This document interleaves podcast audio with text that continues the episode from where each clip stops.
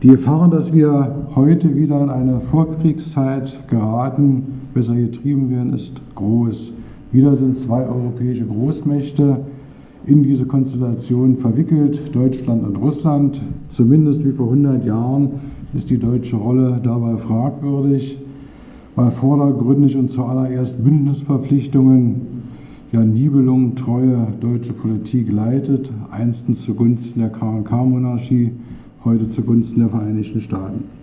Sebastian Hafner, der vielleicht den größeren Teil hier bekannt ist, der kenntnisreiche Publizist, hat vor fast 50 Jahren eine Einschätzung gegeben, die unverändert aktuell und für die neue gesamtdeutsche Generation trotz der weitaus größeren Bereitschaft, sich mit Geschichte auseinanderzusetzen und sie in vielfältiger Form, wie sie medial angeboten wird, auch zu konsumieren, vielleicht zutreffend folgende Einschätzung abgegeben. Er schreibt damals, die Geschichte der deutsch-deutschen Beziehungen, nicht nur zwischen den beiden Weltkriegen, ist aufregender als jeder Roman. Vergebens sucht man nach einem anderen Beispiel so tödlich intimer gegenseitiger Verknäulung und Verstrickung zweier Völker. In dem deutsch-russischen Roman ist fast jede erdenkliche Variation möglicher Beziehungen, einschließlich der extremsten, durchprobiert und durchgespielt worden. Umso unverständlicher, dass im allgemeinen Bewusstsein Westdeutschlands vermute, man kann das jetzt in Deutschlands übersetzen, jede klare Vorstellung von diesem ungeheuerlichen Geschehen fehlt, an dem doch die Älteren selbst mitwirken und mitleidend beteiligt waren und das auch für die Jungen immer noch schicksalsbestimmt bleibt. Man hat allenfalls eine vage Vorstellung, dass es einmal ein altes Russland gab, das ein etwas unheimlicher, etwas fremdartig unberechenbarer, aber doch auch wieder großzügig, gutmütiger, manchmal rettender Nachbar war. Soweit Hafner. Ja, deutsch-russische Geschichte, Beziehungen, Konflikte und Kooperation haben in den letzten eigentlich sogar zweieinhalb Jahrhunderten wesentlich das Schicksal der beiden Staaten wie Europas geprägt. Es waren Beziehungen von Nachbarn und Konkurrenten, oft auch von Todfeinden. Diese Beziehungen waren bis auf die 70-jährige 70 sowjetische Intermezzo-Beziehungen zwischen feudal-absolutistischen, aber die meiste Zeit kapitalistischen, imperialistischen Konkurrenten um die Vormacht zumindest in Europa. Allerdings die meiste Zeit kollidierte die Interessen beider nur wenig. Die nationalstaatliche Konsolidierung des Deutschen Reiches und die Ostexpansion des Russischen Reiches gerieten sich nicht in die Quere. Ja, Russland sorgte mit seinem siegreichen Handeln in den sogenannten Befreiungskriegen 1813-15 für das Abstellen der französischen Fremdherrschaft und die Beförderung einer deutschen Nationalbewegung. Die Konvention von Tarocken vom Dezember 1812 und der Einzug von Konsaken in Berlin sieben Wochen später mochte gar der Beginn einer deutsch-richtiger-preußisch-russischen Waffenbrüderschaft sein. So haben wir es zumindest zu DDR-Zeiten als Mythos für die nationale Volksarmee im Bündnis mit der Sowjetunion uns vorgestellt. Selbst die von Bismarck betriebene gewaltsame Reichsgründung stieß russischerseits auf wohlwollende Sympathie. Ein ausgewogenes Kräftegleichgewicht Frankreich, Großbritannien, Österreich, Ungarn, Russland und im Deutsches Reich war im Interesse beider Mächte. Der geheime Rückversicherungsvertrag von 1887 zwischen beiden Mächten sicherte jeweils wohlwollende Neutralität bei innereuropäischen Konflikten und insbesondere aber auch die Anerkennung russischer Interessen auf dem Balkan und am Bosporus. Damit hatten beide Mächte für ihre Außenpolitik den gewünschten Spielraum Allerdings dieses feingestrickte, auf Ausgleich bedachte Sicherheitsgebilde des alternden Reichskanzlers Otto von Bismarck wurde von seinen Nachfolgern angesichts der sich neu eröffnenden globalen Perspektiven leichtfertig zerstört. Sicherlich ist es interessant, die gegenseitigen Feindbilder über die Russen oder die Deutschen unter das Mikroskop zu legen, nach den Nationalcharakteren zu suchen, die das jeweilige Handeln und Gegenhandeln beeinflusst haben herauszustellen, die geduldige, genügsame, leidensfähige, trinkfeste, aber auch aufbrausende russische Volksseele. Auf der einen Seite die peniblen, wissenschaftsaffinen, korrekten, preußisch gedrillten Deutschen auf der anderen Seite. Noch interessanter sind sicherlich Betrachtungen und Zuschreibungen der Intellektuellen, die ebenso auf Nationalcharaktere abheben wie auf vermeintliche oder tatsächliche intellektuelle philosophische Ansprüche der anderen Seite, Pangermanismus versus Panslavismus, Organisiertheit versus einer gewissen dumpfen Macht. Deutscherseits sind auch diese Zuneigungen zu Autoren der russischen Seele wie Dostoevsky noch mehr zu Tolstoi, die Aufgeschlossenheit für Tschaikowskis Musik oder das ewige Don-Kosaken-Lied, so der Titel eines beliebten westdeutschen Films aus den 1950er Jahren, auf die gutturale Stimme eines Ivan Rebrows, den Älteren ja vielleicht noch bekannt, oder der zu Tränen rührende, doch antikommunistisch ausgerichtete Dr. Chivago, der doch der russischen Volksseele schmeichelte. All dies war selbst in Zeiten massiver Konflikte, Konfrontation möglich, überlagerte sicherlich diese aktuellen ideologischen und politischen Konflikte und hob zumindest auf diese kulturell-emotionale Seite ab. Aber sicherlich hilft allein ein solches Beschwören von Nationalcharakteren, von Kulturen, von intellektuellen Anregungen, so wichtig sie sind für das Verstehen des Handelns von Eliten, aber auch von Volksmassen, relativ wenig, wenn man etwas genauer nachguckt. Und wir wissen auch, dass viele dieser Zuschreibungen natürlich unterschiedlich lesbar sind. Die historische Erfahrung belegt, dass, dass hier manipulierbar ist, dass der rohe Russe oder der gutmütige Russe auf einmal der rohe Russe sein kann, von dem er Angst haben müsste, dass die eben noch beschworenen herrlichen Weiden der russischen Steppe, wenn es andersherum wird, natürlich der endlose Weg in die Gefangenschaft oder der Flucht aus der Gefangenschaft äh, gleichgesetzt werden. Ausschlaggebend bleiben also offenbar ökonomische, politische, militärische, auch geopolitische Interessenlagen. Sie können sich konfrontativ, aber gelegentlich auch mit dem Charakter von Teufelspakten kooperativ darstellen, aber eben auch tödlich entladen. Ein zweiter Gedanke, den ich hier aufwerfen will. Nachfragen ist sicherlich hier durchaus auch in der Geschichte erlaubt. Älteren DDR-Sozialisierten ist sicherlich die Anspielung der Titel der Veranstaltung äh, Die Russen und wir als Hommage an Rudolf Herrnstadts ND-Aufsatz über die Russen und über uns vom 19. November 1948 kaum entgangen. Im Entscheidungsjahr des Kalten Krieges und der strikten Stalinisierung der osteuropäischen Verbündeten und sowjetischen Machtsysteme geschrieben, ist es weniger ein Dokument dieser Engführung alternativer antikapitalistischer sozialistischer Alternativen als vielmehr ein Dokument der nationalen wie aber auch linken Selbstbesinnung im Verhältnis zur Sowjetunion.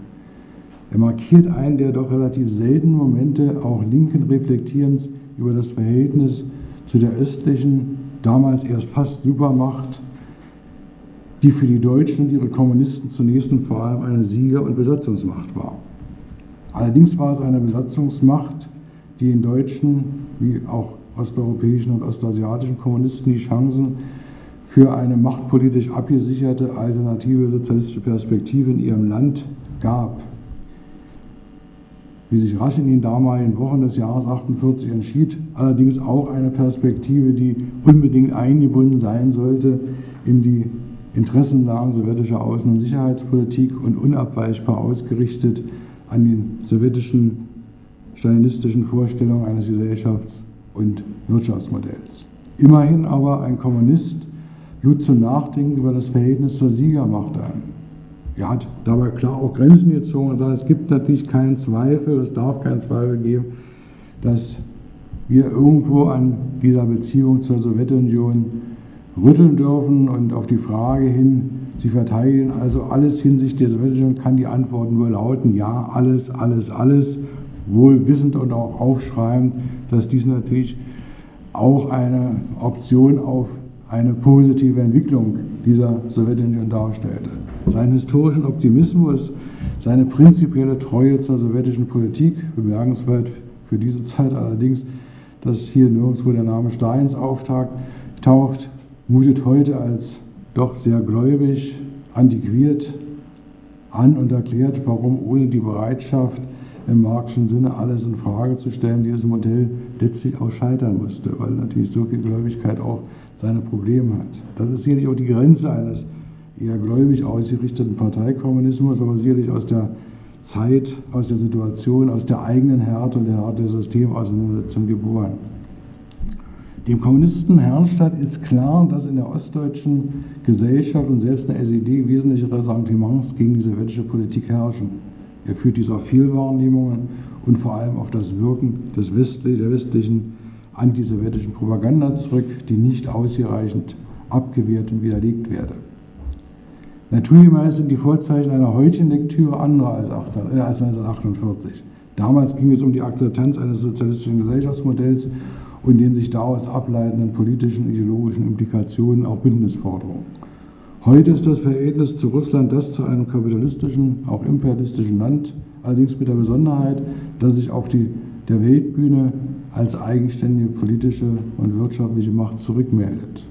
Wie auch andere BRICS-Staaten, insbesondere China, ist Moskau nicht mehr bereit, sich wie in den 1990er Jahren von den USA gängeln und als unsicherer Kantonist mit eigenen Interessen und einer realsozialistischen Erblast lieber an die Kandare nehmen zu lassen. Sicher ist es heute nicht ganz so einfach, wie Herrnstadt es betont. Äh, der schreibt, die Schüsse dieser Propaganda haben eine merkwürdige Richtung. Sie sind nicht berechnet auf die Wirkung in der Sowjetunion selbst. Die Imperialisten wissen sehr gut, dass ihre Verleumdungen dort nur blanken Hass erzeugen, der ihnen teuer zu stehen kommt. Berechtigt sind diese Schüsse, berechnet sind diese Schüsse auf uns. Wir sollen getroffen werden, indem die Sowjetunion verleumdet wird. Und wir werden getroffen mit jeder Verleumdung, die wir glauben.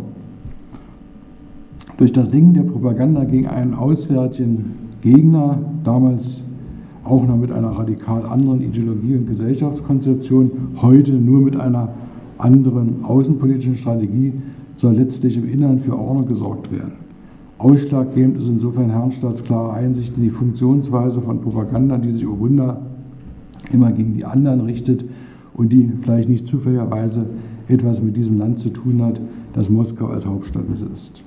Dabei spekuliert er, der Westen, stets auf die gleichen Faktoren, auf die Unfähigkeit der Menschen, sich zu orientieren, ihre Vergesslichkeit, auf ihre schlechten Erfahrungen mit jeder Art bürgerlicher Regierung, auf ihre Neigung, das Gemeine für wahrscheinlich zu halten, mit einem Wort auf all jene Verkrüppelungen der menschlichen Natur, die der Kapitalismus selbst erzeugt hat. Trotzdem ist wichtig zu erinnern, warum Herrnstadts Aufsatz solche Wirkung hatte. Nicht allein das unzweideutige Bekenntnis zur Sowjetunion, sondern die vielleicht etwas schwach, aus heutiger Sicht zumindest etwas schwach ausfallen, aber eben doch unverkennbare Kritik an den Siegern sprach vielen aus dem Herzen und begründete den Erfolg des Artikels. Auch wenn er eigentlich ein überschaubarer Teil dieses Aufsatzes war. Er schreibt dort, sehr zugespitzt und denke mal für die Leser voll verständlich, sie kamen in klobigen Stiefeln, an denen der Dreck der Historie klebte. Entschlossen, entzündet, gewarnt, geweitet, in Teilen auch verroht. Jawohl, in Teilen auch verroht, denn der Krieg verroht die Menschen. Wer hat ein Recht, sich darüber zu aufzuregen? Indirekt rechnet die Herrenstadt gegen die deutschen Verbrechen auf, aber er nennt eben auch die düstere Seite des Sieges. Auch wenn seine Argumente manche nicht überzeugen mochten, so waren sie doch ehrlich. Jeder Vorwurf an die Sieger, Besatzer musste angesichts der eindeutigen Schuldfrage, angesichts der Verbrechen im Osten, angesichts des Versagens der Deutschen vor dem Faschismus abprallen. Und das gilt sicherlich auch für die Nachkriegszeit wie auch für das heutige Neujustieren von Erinnerungen. Eine dritte Überlegung vielleicht das Pendel der Geschichte. Mit dem politischen Siechtum Bismarcks und dem schneidigen Antritt von Wilhelm II als Kaiser einer deutschen Weltpolitik vollzieht sich parallel mit dem Erfolg des Monopolkapitalismus Ausgang des 19. Jahrhunderts der Einstieg des Deutschen Reiches als imperialistische Großmacht. Die sozialökonomischen Wandlungen begünstigen eine aggressive Außenpolitik, eine neue Sicht auf Rohstoffe und Märkte, die man nun unter eigene Kontrolle bekommen möchte. Einher ging es mit der fatalen Neuorientierung der politischen Mächtigen, wirtschaftlich aber überlebten Juncker. Russisches Getreide überschwemmte den Markt, ein unerwünschter Konkurrent, dessen Land und Boden Begehrlichkeit weckte. Alles keine guten Bedingungen für das Fortschreiben jenes Bündnisse, jener Bündnisse, die seit 1815 vor allem Gestalt der Heiligen Allianz Revolution niederhalten und ein friedliches Zusammenleben der Großmächte in Europa sichern sollten. Russland bewies sich dabei als Gendarm Europas insbesondere mit der Waffenhilfe für die KNK-Monarchie zur Bekämpfung der, der ungarischen Aufstände 1849, wie auch im eigenen Land, aber mit Wirkung natürlich auf Preußen wie auch Österreich-Ungarn, mit den immer wieder erfolgenden, letztlich aus Sicht Russlands zunächst mal erfolgreichen Bekämpfung der polnischen Aufstände für eine nationale Befreiung. Russlands Ruf als brachiale Ordnungsmacht sorgte zumindest bei den Herrschenden für hinreichende Sympathien. Allerdings Die Entwicklung hatte sich letzten, im letzten Drittel des 19. Jahrhunderts verändert. Russland hatte nicht nur in Polen mittlerweile selbst wenig politische Stabilität bewiesen, bürgerliche, zunehmend auch proletarische Bewegungen gewannen Einfluss, Attentate rafften Führungspersönlichkeiten hinweg, Streiks, Aufstände, antisemitische Pogrome erschütterten in dieser Zeit und auch zu Beginn des 20. Jahrhunderts das Land und die russische Selbstherrschaft, zaristische Selbstherrschaft. Alte Rücksichtnahmen war nun für Berlin passé, zumal sich mangels Alternativen das, das Deutsche Reich seinen südöstlichen Nachbarn Österreich-Ungarn zuwandte. Hier waren nun aber russische Interessen auf dem Balkan in Richtung Meerengen ebenso evident wie der erstarkende Panslawismus, der russischen Expansionismus durchaus beflügelte, vor allem aber nationale Bewegung im Habsburger Völkergefängnis ermunterte. Es war eine Zeit, wo Russophobie Einfluss gewinnt, insbesondere in den herrschenden Kreisen, und antislawische, rassistische Töne zunehmend zu vernehmen sind. Insofern war die Entscheidung gegen Russland Teil einer deutschen Gesamtstrategie zur Neuordnung der Welt im Interesse des deutschen Imperialismus nur folgerichtig, auch wenn es zunächst und zuallererst gegen den Hauptkonkurrenten Großbritannien und den Erbfeind Frankreich gehen sollte. Aber ohne Wien und wie sich bald auch zeigen sollte, auch ohne Konstantinopel, war dafür die Macht in der Mitte Europas nichts zu machen. Ein Krieg mit Russland, faktisch Frankreich und Entente, in, in, die, in die Arme getrieben, wurde immer wahrscheinlicher. Zudem gab es eben dort etwas zu holen, was Juncker wie Industrielle glücklich machen könnte, wenn man erfolgreich kämpfte und vor allem siegte. Denn der, der russische Vielvölkerstaat bot die Möglichkeit, große Teile zumindest aus dem russischen Westen herausbrechen zu können, Polen, das Baltikum, die Ukraine. Und die deutschen Truppen hatten diesen Erfolg 1914 und die Idee einer Revolutionierung das heißt, der Unterstützung nationalistischer Bewegungen und Oppositioneller bot sich hier an, neben dem Nahen Osten und Mittleren Osten, oft auch als Gegenstück zu analogen russischen Vorstößen hinsichtlich der slawischen Völker. Wir kommen darauf gleich zurück. Die Strategie der Reichsleitung hatte allerdings einen pikanten, aber für sie auch sinnvollen Nebeneffekt. Einen imperialistischen Krieg vom Zaune zu brechen erforderte innenpolitischen Rückhalt und innenpolitische Stabilität. Wenn es nicht gelang, die Sozialdemokratie an die Seite der Kriegstreiber zu ziehen und die deutsche Regierung als Garant des Friedens erscheinen zu lassen, konnte dieser Plan nur scheitern. Es ging also darum, den Krieg als einen Verteidigungskrieg zu verkaufen, um die weltpolitischen Pläne des deutschen Imperialismus zu ermöglichen und im Innern eine Revolution zu verhindern. Tatsächlich, wissen wir, hat diese Strategie Erfolg. In der deutschen Sozialdemokratie, angefangen bei Marx und Engels, gab es seit langem eine tiefe Sorge ob des reaktionären halbasiatischen Charakters Russland und seiner zaristischen Selbstherrschaft, die jede Opposition im Lande brutal unterdrückte und Gewehr bei Fuß stand, auch in Europa kontrarevolutionär für Ruhe und Ordnung zu sorgen. Wohl begründete hat einst Lenin, äh Quatsch, nicht Lenin, äh, einst August Bebel versprochen, dass Sozialdemokraten die Flinte schultern würden, um diese russische Bedrohung zu bekämpfen.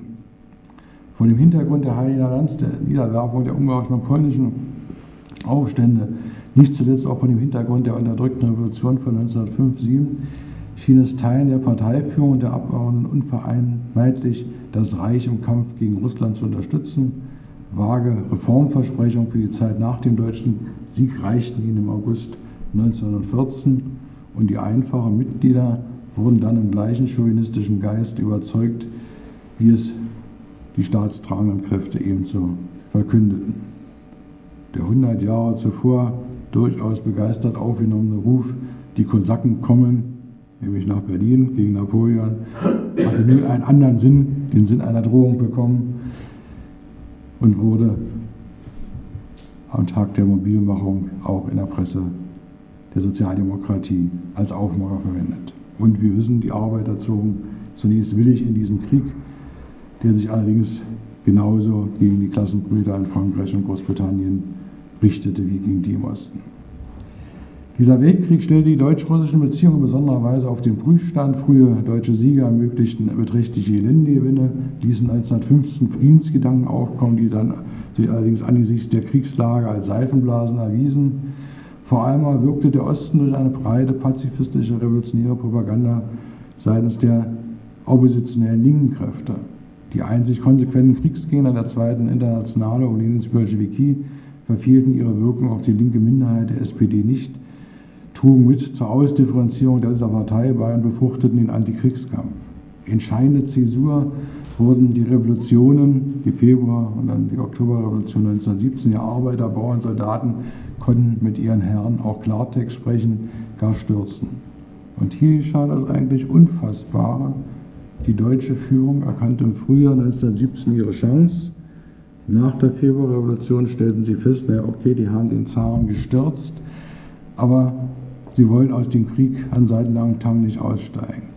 Und hier wird im Prinzip eine neue Stufe dieses Revolutionierungsversuches gezündet und sie verfallen auf die Idee, diejenige politische Kraft und denjenigen politischen Führer zu umwerben, der offenbar am entschiedensten gegen den Krieg und für die Beendigung des Krieges eintritt. Die Bolschewiki und Lenin, die Geschichte um den plombierten Zug aus der Schweiz in Richtung Russland ist bekannt. Aber das ist im Prinzip die Initialzündung für ein doch sehr seltsames Bündnis von durchaus reaktionären nationalistischen Kräften in Deutschland und russischen Revolutionären. Die Absichten sind klar. Man will den Krieg beenden, zumindest an der Ostfront. Das geschieht, also insofern ist die Investition in die Zugfahrt und auch in Propagandamittel, die der Bolschewiki zur Verfügung gestellt werden, durchaus kein verlorenes Geld.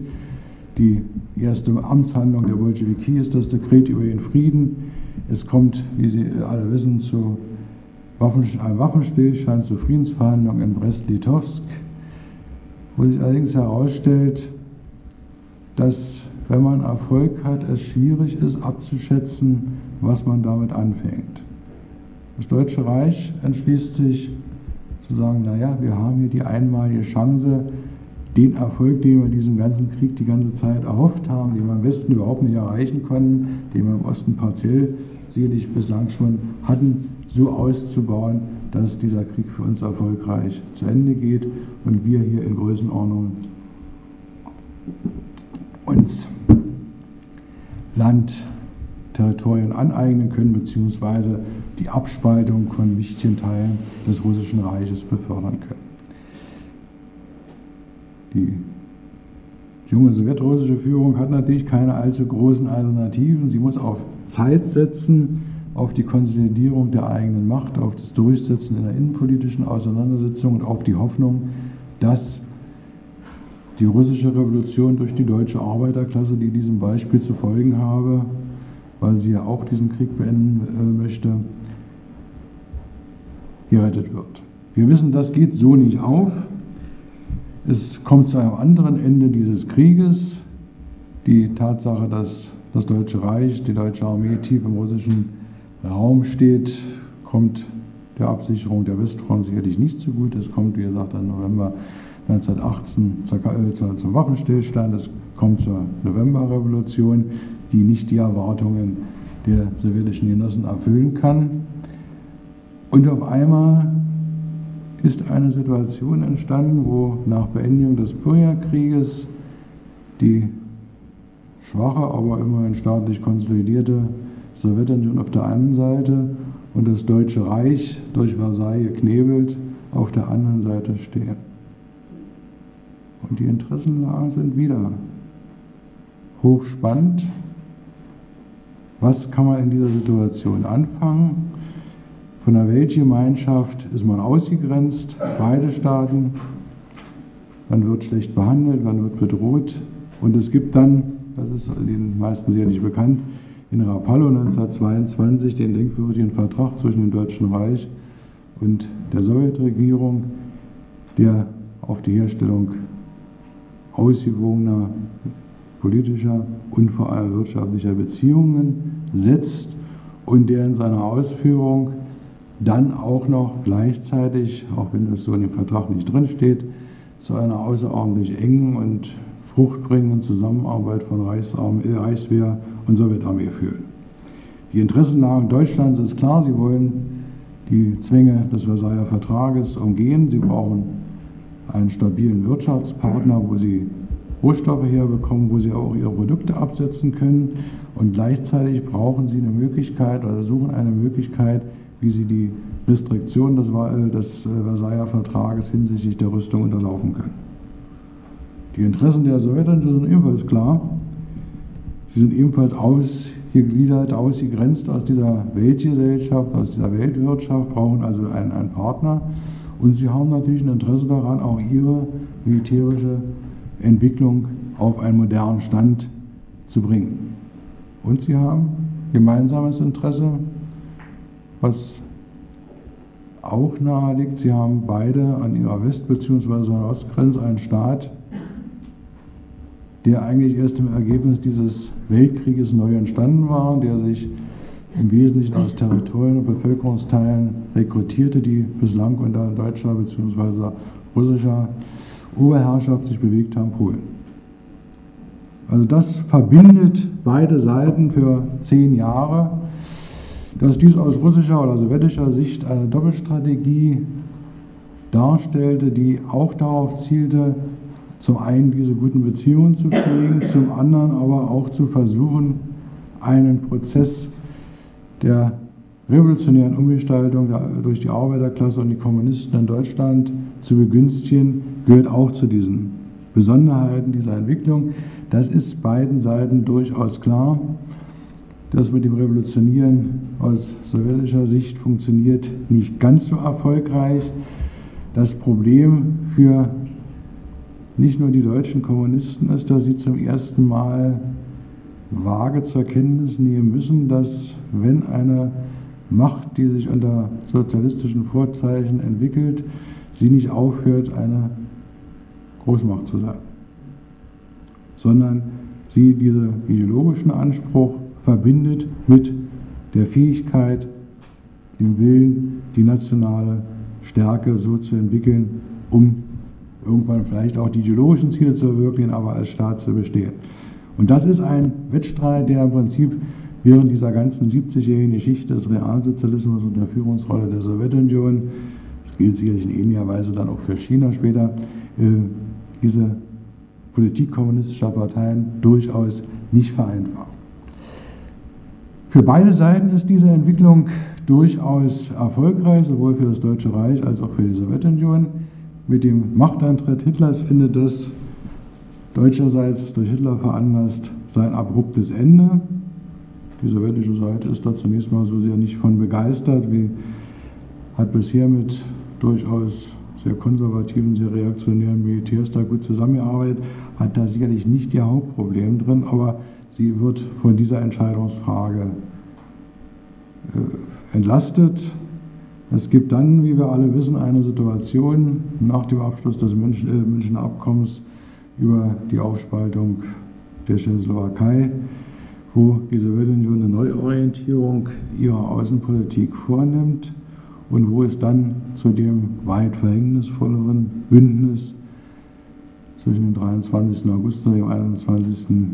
39. und dem 21. Juni 1941 kommt, in Gestalt des deutsch-sowjetischen Nicht-Angriffspaktes, der sicherlich als Angriffspakt unproblematisch ist, aber der vor allem Geheimvereinbarungen beinhaltet, die sehr eindeutig die Herstellung von Interessensphären und dann auch ihre praktische Umsetzung, das ist ja nicht nur ein Stück Papier, was dort existiert, sondern das dann sukzessive nach der Auslösung des Krieges durch den deutschen Faschismus ab dem 17. September 1939 dazu führt, dass auch die Sowjetunion ihre Maßnahmen ergreift, um die ihr in diesem Vertrag über die Köpfe der Betroffenen hinweg zugesprochenen Gebiete äh, anzueignen.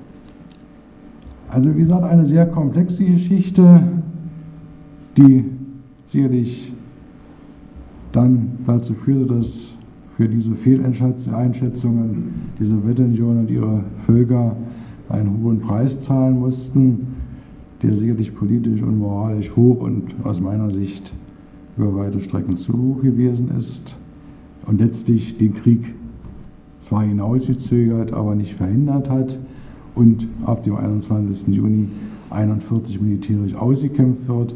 Die Sowjetunion kehrt nach Europa als Verteidiger, Sieger, Befreier, auch Sozialismusbringer zurück. mit einer Strategie, die doch sehr komplex ist, die zur Nachführung 1945 vor allem eine Strategie ist, die zunächst mal, wie es schien, aus den Erfahrungen der 20er und 30er Jahre zu lernen schien. Die kommunistischen Parteien, auch die kommunistische Partei in Deutschland, traten nicht mehr mit dem Anspruch an, ein Sowjetdeutschland zu errichten, sondern die Parteien traten mit dem Anspruch an, besondere nationale Wege hin zum Sozialismus gehen zu wollen. In Deutschland vor allem mit dem KPD-Aufruf vom Juni 1945 und noch mehr mit Ackermanns Arbeit zum besonderen deutschen Weg zum Sozialismus äh, verbunden. Ähm, also eine sehr komplexe Situation, die dann aber zunehmend mit der Entwicklung des Kalten Krieges und auch mit der Wiedererstarken des sowjetischen, des stalinischen Bedürfnisses, Ordnung in seinem eigenen System herzustellen. Und das hieß Repression und klare Orientierung auf ein verbindlich, auf das sowjetische verbindliche System äh, zu lenken, Modell zu lenken, beendet wurde. Mit der Besonderheit in Deutschland, dass hier trotzdem, auch wenn sicherlich ab 1948 auch hier diese Steinisierung eingetreten ist, eigentlich bis 1952 ein anderes Interesse in der Sowjetunion und auch bei Stalin vorgeherrscht hat, ein starkes, aber neutrales und der Sowjetunion wohlgewollenes einiges Deutschland als Partner zu bekommen, was ja auch die SED und die Führung immer wieder in eine etwas missliche Lage gebracht hat. Wir wissen, das ist dann gescheitert. Es gibt im Prinzip ab 1949, 1952 eigentlich zwei deutsch-sowjetische Beziehungen. Einmal die der DDR, die relativ überschaubar und klar ist, die man wahrscheinlich auch nicht weiter ausführen muss, wo klar ist, dass die Sowjetunion der wichtigste Partner dieser DDR ist, dass sie ihre Existenz sichern für die DDR ist und dass gleichzeitig die DDR mit großem Anspruch und großem Elan versucht, als Staat, als Wirtschaft diesem Bündnis ihren wesentlichen Beitrag zu leisten. Und es gibt andererseits die besondere Situation zu dem anderen deutschen Staat. Hier fürchtet der künftige Bundeskanzler Adenauer schon früh die Sowjets in allen Formen und macht einen recht komplizierten Lernprozess durch, der ihn zumindest, nachdem er die Westbindung der Bundesrepublik doch sehr erfolgreich und konsequent einschließlich der Wiederbewaffnung einleitet und umsetzt und dafür auch politische Partner findet, immerhin 1955 in die Situation bringt, dass er mit seiner Reise nach Moskau versucht, auch hier zumindest eine realpolitische Grundlage in der Beziehung zu der vierten Siegermacht herzustellen.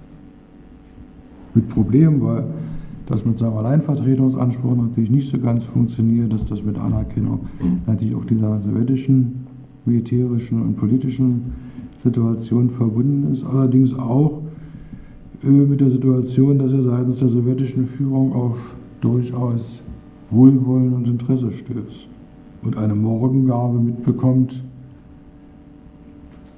die eigentlich der DDR zugestanden hat, weil sie da auch entsprechende Vorarbeiten geleistet hat. Der kriegt die Kriegsgefangenen, die noch übrig geblieben sind und die zum Teil auch als tatsächliche oder vermeintliche Kriegsverbrecher in sowjetischen Lagern gesessen haben, mit und kommt als der große Befreier zurück.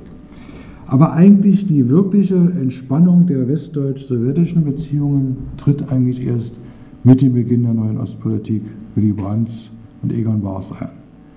Hier haben sozialdemokratische Politiker es geschafft, in der Bundesrepublik, sicherlich eingebunden in Überlegungen der Vereinigten Staaten, in einer Entspannungsphase, die in den 60er Jahren vorhanden war, nach den großen Krisen zu Beginn dieses Jahrzehnts, erfolgreich versucht, sich in sowjetische Politik hineinzuversetzen, sowjetische Interessenlagen zu begreifen und Voraussetzungen zu schaffen für eine Politik, wie wir sie damals genannt haben, der friedlichen Koexistenz.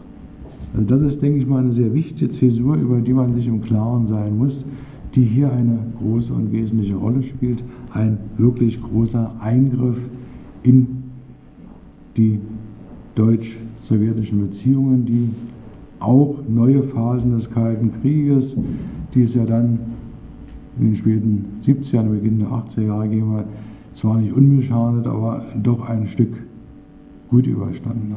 Und es gibt dann sicherlich eine letzte Phase sowjetisch-deutscher deutsch-sowjetischer Beziehungen, die direkt oder indirekt beide deutschen Staaten betrifft, und das ist der Beginn der Perestroika. Und hier ist sowohl die Orientierung der Sowjetunion auf die Unterstützung aus Deutschland und sie ist zunehmend eine Orientierung in Richtung Bonn, in Richtung bundesdeutscher Wirtschaftskraft und weniger in Richtung der etwas stagnierenden und aber auch, auch Perestroika unwilligen DDR gerichtet und seitens der Bundesrepublik auch gerichtet auf Veränderungen, die man vielleicht doch erreichen könnte mit Gorbatschow und die dann tatsächlich dazu führen, dass intellektuelle und strategische Überlegungen über die Beseitigung der Nachkriegsordnung und die Existenz zweier deutscher Staaten dann praktisch seine Konsequenz findet. Das will ich jetzt nicht weiter ausführen. Ich würde sagen, das sind so unterschiedliche Entwicklungsetappen, die eine Rolle spielen. Eine vierte Überlegung, die ich hier anstellen will. Äh, Janetta hatte ja vorhin im Prinzip schon auf diese ganzen Diskussionen hingewiesen, die aktuell um die Feiern oder Nicht-Feiern zum 8. bzw. 9. Mai eine Rolle spielen. Dahinter steht natürlich, wenn man etwas genauer hinguckt, ein weitgehendes Zurücknehmen dessen, was Weizsäcker 1985 als Einsicht für die damalige Bundesrepublik vom Tag der Befreiung äh, ausgeführt hat. Auch er spricht nicht von der Notwendigkeit, diesen Tag zu feiern, und dann erschränkt das ein, also der relativiert das schon vieles, aber er macht deutlich, dies war eine Chance für Deutschland für einen neuen Ansatz der Entwicklung. Das ist doch weitgehend zurückgedrängt. Ich kann nur auf, oder ich will jetzt hier bloß schlagwortartig auf, wie sind es, fünf oder sechs zentrale Punkte hinweisen, wo versucht wird, eine Verbesserung, eine Revision der uneingeschränkt kritischen Stellung zu Hitlers Krieg und zum Faktor seiner Niederlage, äh, wo das versucht wird zu unterwandern. Einmal die Vorgeschichte des Krieges wird umgedeutet. Das Versagen der westlichen Appeasement-Politik tritt hinter die sowjetische Flucht in die Verträge von 1939 zurück. Habe vorhin gesagt, ja, es gibt im Prinzip natürlich einen Zusammenhang zwischen München und der Entscheidung von August 1939. Moskaus Vorgehen gegen Polen und das Baltikum wird berechtigt angeprangert. Das Schicksal der vom Westen zuvor geopferten Spanier und Tschechoslowaken aber kaum beklagt. Warum auch daran erinnern, dass Hitler zum Weg gegen die, zum, äh, dass Hitler zum Krieg gegen die Sowjetunion ermuntert wurde. Das ist ja im Prinzip ein Kern dieser Politik.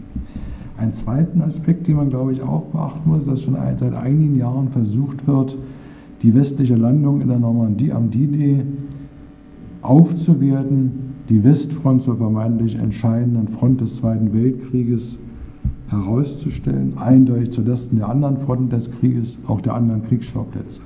Vor allem geht das aber zulasten der Hauptfront des äh, Krieges, der Front gegen die Sowjetunion, an der die meisten deutschen Soldaten während des gesamten Krieges kämpften, an dem die größten Verluste zu verzeichnen waren und an der vor allem Sowjetarmee und sowjetische Zivilbevölkerung ihrer nationalen Vielfalt von Russen, Ukrainern, Juden, Kasachen, Georgiern und so weiter einen unermesslichen Blutzoll von 27 Millionen Menschen zu zahlen hatten. Betont werden, das in den letzten Jahren immer verstärkter, die deutschen Opfer des Krieges von der Versenkung Brüsseler über die Bombardierung Dresdens, die Konsequenzen des Einmarsches der Truppen, die Massenvergewaltigungen, die stattgefunden haben, die aber nicht als zwangsläufige Folgen eines von Berlin ausgehenden verbrecherischen Krieges, sondern vor allem das subjektive Gefühl der Deutschen pflegend, die doch auch gelitten und verloren haben, dargestellt werden. Wobei, wenn man einzelne Sachen sich anguckt, es auch sehr einseitige Betrachtungsweisen sind, die eigentlich seit den späten 40er, 50er Jahren immer zu Lasten vor allem der sowjetischen Seite gehen. Dummerweise, das zeigen neuere Untersuchungen, hat es natürlich Vergewaltigungen auch auf der anderen Seite der Front gegeben.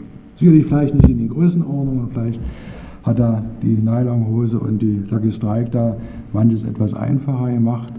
Aber hier gibt es einfach Schieflagen, die man sehen muss und die man beachten muss, ohne dass ein einziges dieser Verbrechen, ob es nun ein westlicher alliierter Soldat oder ein sowjetischer Soldat gemacht hat, bagatellisiert oder gerechtfertigt werden kann. Das sind Dinge, die in keiner vernünftigen Armee vorkommen sollen, aber wo man eben auch sagen muss, Krieg ist Verrohung. Also insofern ist Herrenstadt sicherlich zuzuhören. Als eine besondere Last werden Flucht- und Zwangsaussiedlung als Vertreibung der Brandmarkt herausgestellt, die die Deutschen besonders betroffen hätten und die sie in eine gleiche Opferrolle brächten wie vergleichbare Opfer in allen Kriegen. Deshalb wird in wenigen Tagen oder in sieben Wochen etwa erstmals am 20. Juni bundesweit ein Gedenktag für die Opfer von Flucht und Vertreibung begangen werden.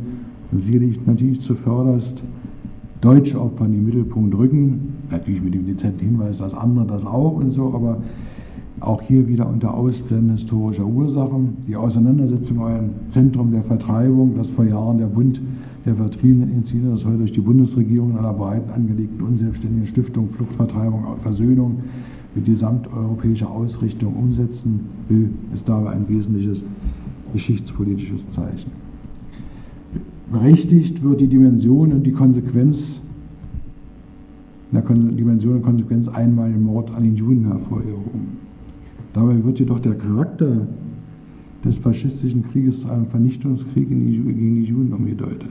Man muss sich das mal auch in vielen Gedenkreden angucken. Es ist vollkommen berechtigt, diesen einmaligen Völkermord an sechs Millionen Menschen herauszustellen. Aber das ist natürlich nicht der Kriegsgrund gewesen.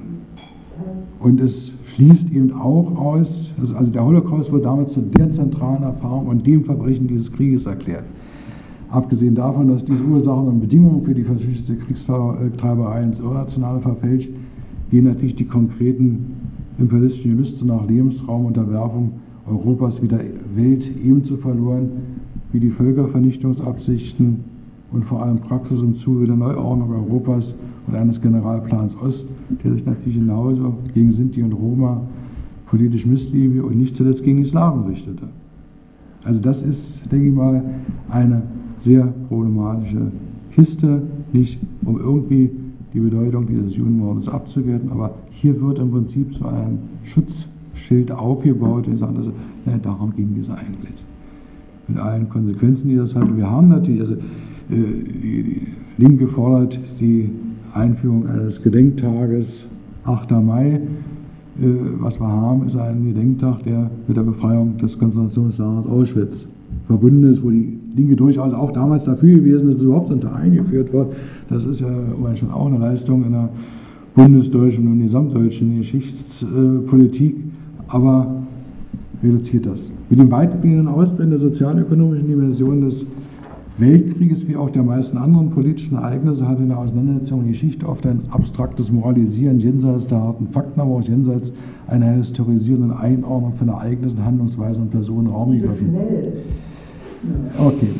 Hat in der Auseinandersetzung mit der Geschichte auf ein abstraktes Moralisieren jenseits der harten Fakten, aber auch jenseits einer historisierenden Einordnung von Ereignissen, Handlungsweisen und Personen Raum gegriffen.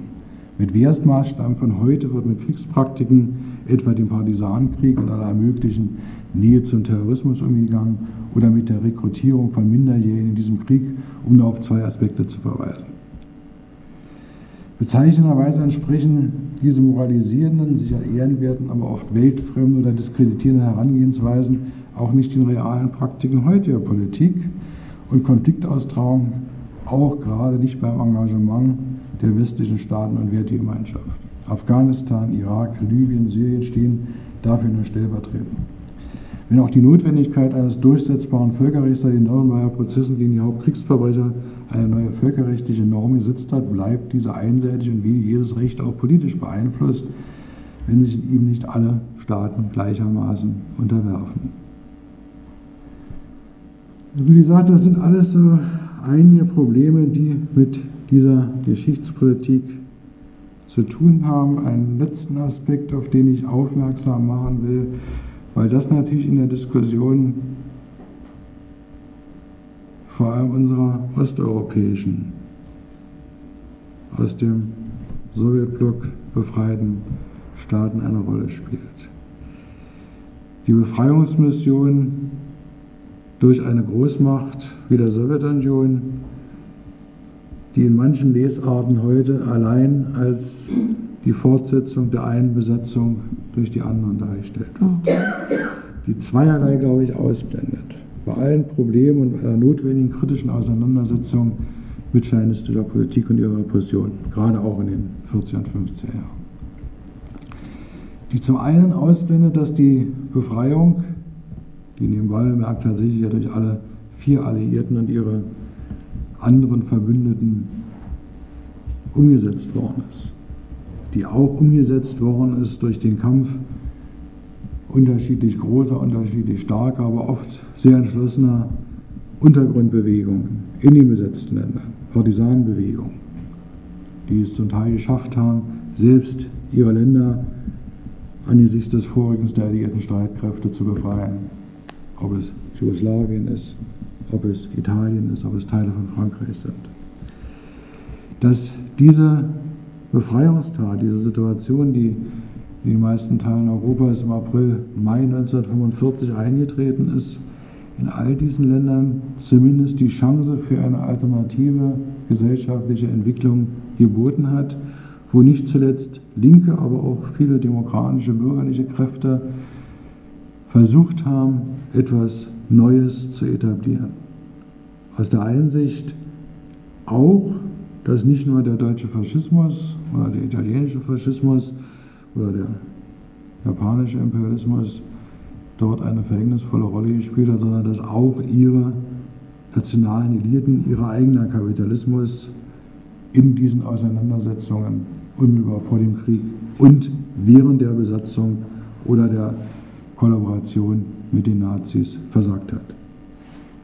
Ein Moment in der Geschichte, in den Jahren 45, 46, spätestens 47 ist das aber dann im Zuge des Kalten Krieges beendet worden, wo zum Teil spontan, zum Teil organisiert versucht wird, einen antiimperialistischen, antifaschistischen, aber durchaus teilweise prosozialistischen Entwicklungsweg nicht identisch unbedingt mit dem sowjetischen Modell zu praktizieren.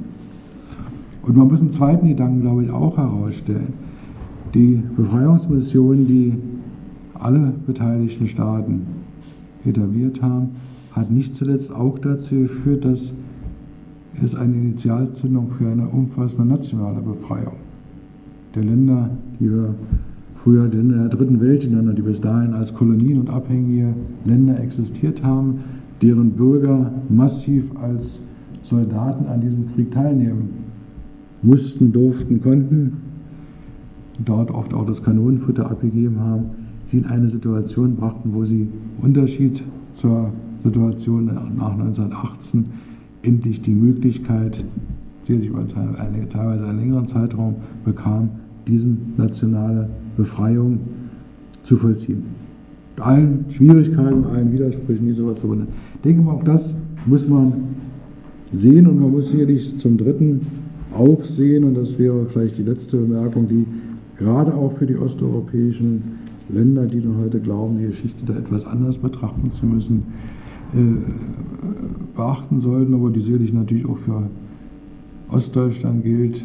In all diesen Ländern waren es nationale, kommunistische und linkssozialdemokratische Kräfte, die durchaus mit sehr großem Engagement versucht haben, eine andere Gesellschaft zu errichten. Dass dies dann nicht immer so ganz erfolgreich stattgefunden hat, dass sicherlich viele fehlerhafte, unzureichende Züge der eigenen Politik wie auch die Systemauseinandersetzung dazu beigetragen haben, dass das eine komplizierte Entwicklung war, gehört sicherlich dazu. Aber hier muss man sicherlich, glaube ich, sehr genau unterscheiden zwischen dem, was in den unmittelbaren Nachkriegsjahren versucht worden ist zu bewegen, zu initiieren und dem, wie es sich dann in den weiteren 40 Jahren entwickelt hat.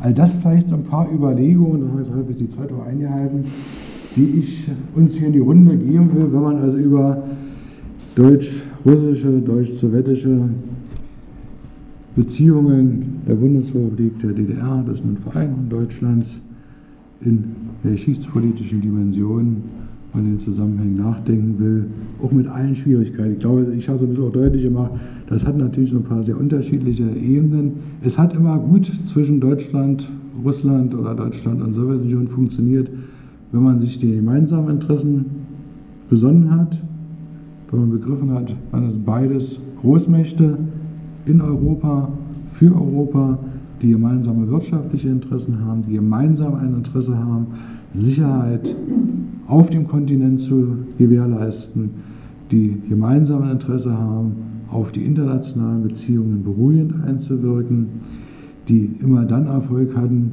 wenn sie versucht haben, das auszubauen, wenn sie den Kontakt der Menschen, der Politiker gefördert haben und nicht versucht haben, das in einer Konfrontation zu entladen. Und ich habe durch auch versucht, nochmal deutlich zu machen, das hat also relativ wenig mit dem Nationalcharakter, das hat aber sehr viel mit den Brüchen, die seit Ausgang des 19. Jahrhunderts sozialökonomisch und politisch eingesetzt haben, zu tun. Dankeschön.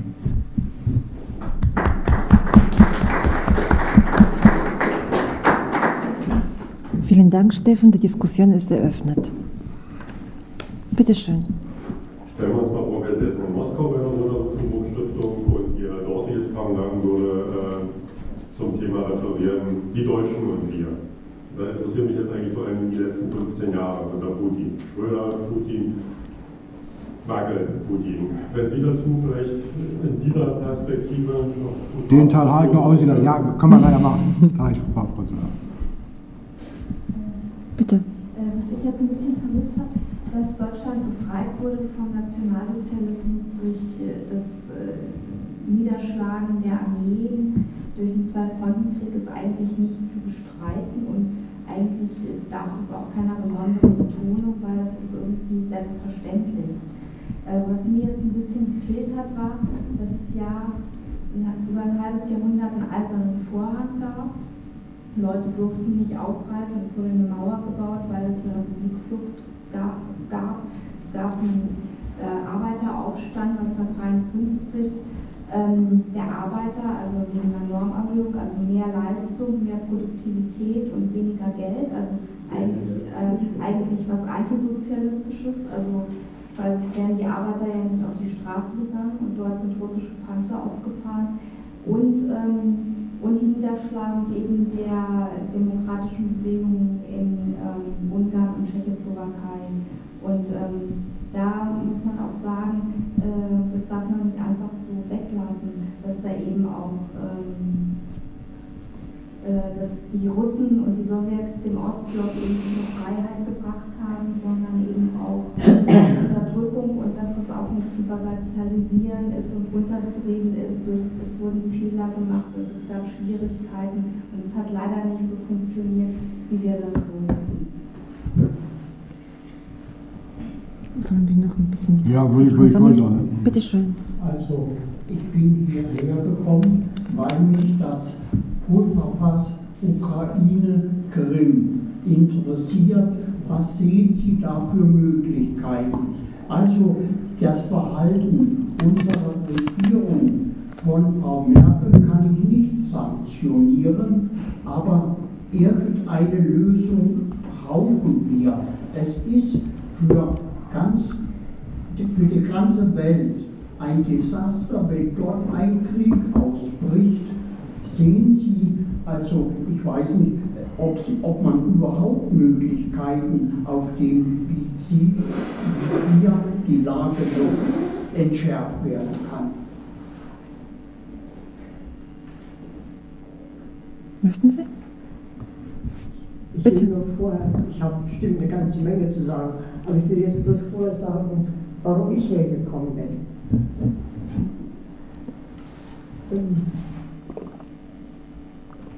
Es ist ja so schwierig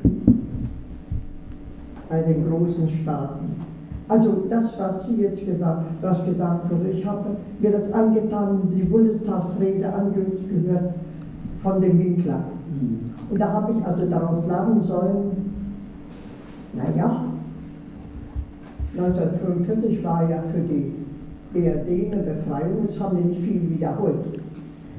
Aber die armen Ostdeutschen mussten ja warten, bis 1990, ehe wir die Freiheit bekamen. Genau.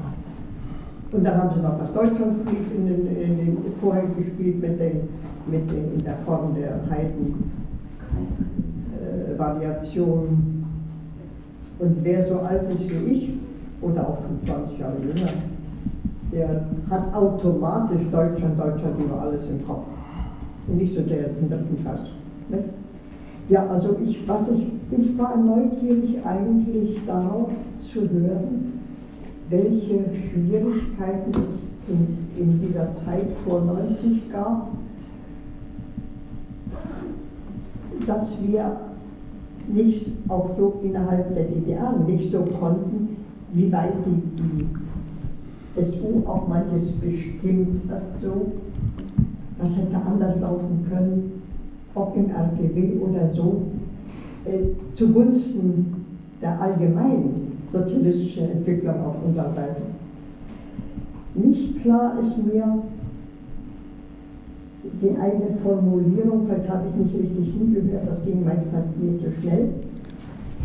Ähm, die Auswirkungen der oder die Einwirkungen der SU auf Polen und die baltischen Staaten, da habe ich die Formulierung so mitbekommen, die mit Recht angeprangert wurden. Ich weiß nicht, was ich da so genau darunter verstehen soll. Ich, ich kenne eigentlich die baltischen Staaten gut. Und das letzte war, aber das kann ich jetzt nicht lesen, das lasse ich jetzt erstmal. Ich sage immer etwas zu dem, ähm, was Sie auch von der anderen Seite erwähnten. In der Zeitung jetzt habe ich also gelesen und ist mir dann neu erinnerlich geworden, dass als die Befreiung war,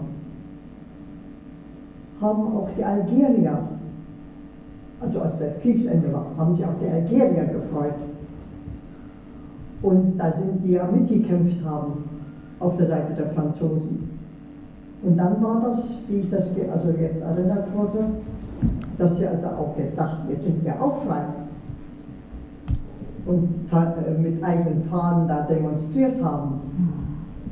Und das ganz schlimmes, ganz schlimme, viele, viele Tote gegeben von den Franzosen. Und das will ich nur dann in Erinnerung bringen, wenn wir da auf die andere Seite kommen.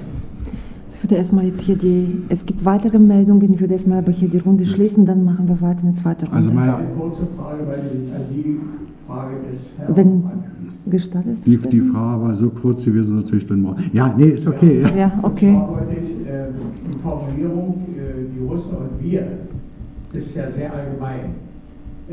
Mir wäre insbesondere unter dem Gesichtspunkt der heutigen Konflikte oder der letzten 15 Jahre interessant gewesen, wenn ein bisschen herausgearbeitet worden wäre, wer sind wir, die deutsche offizielle Politik oder zum Beispiel die Russen und die deutsche Wirtschaft.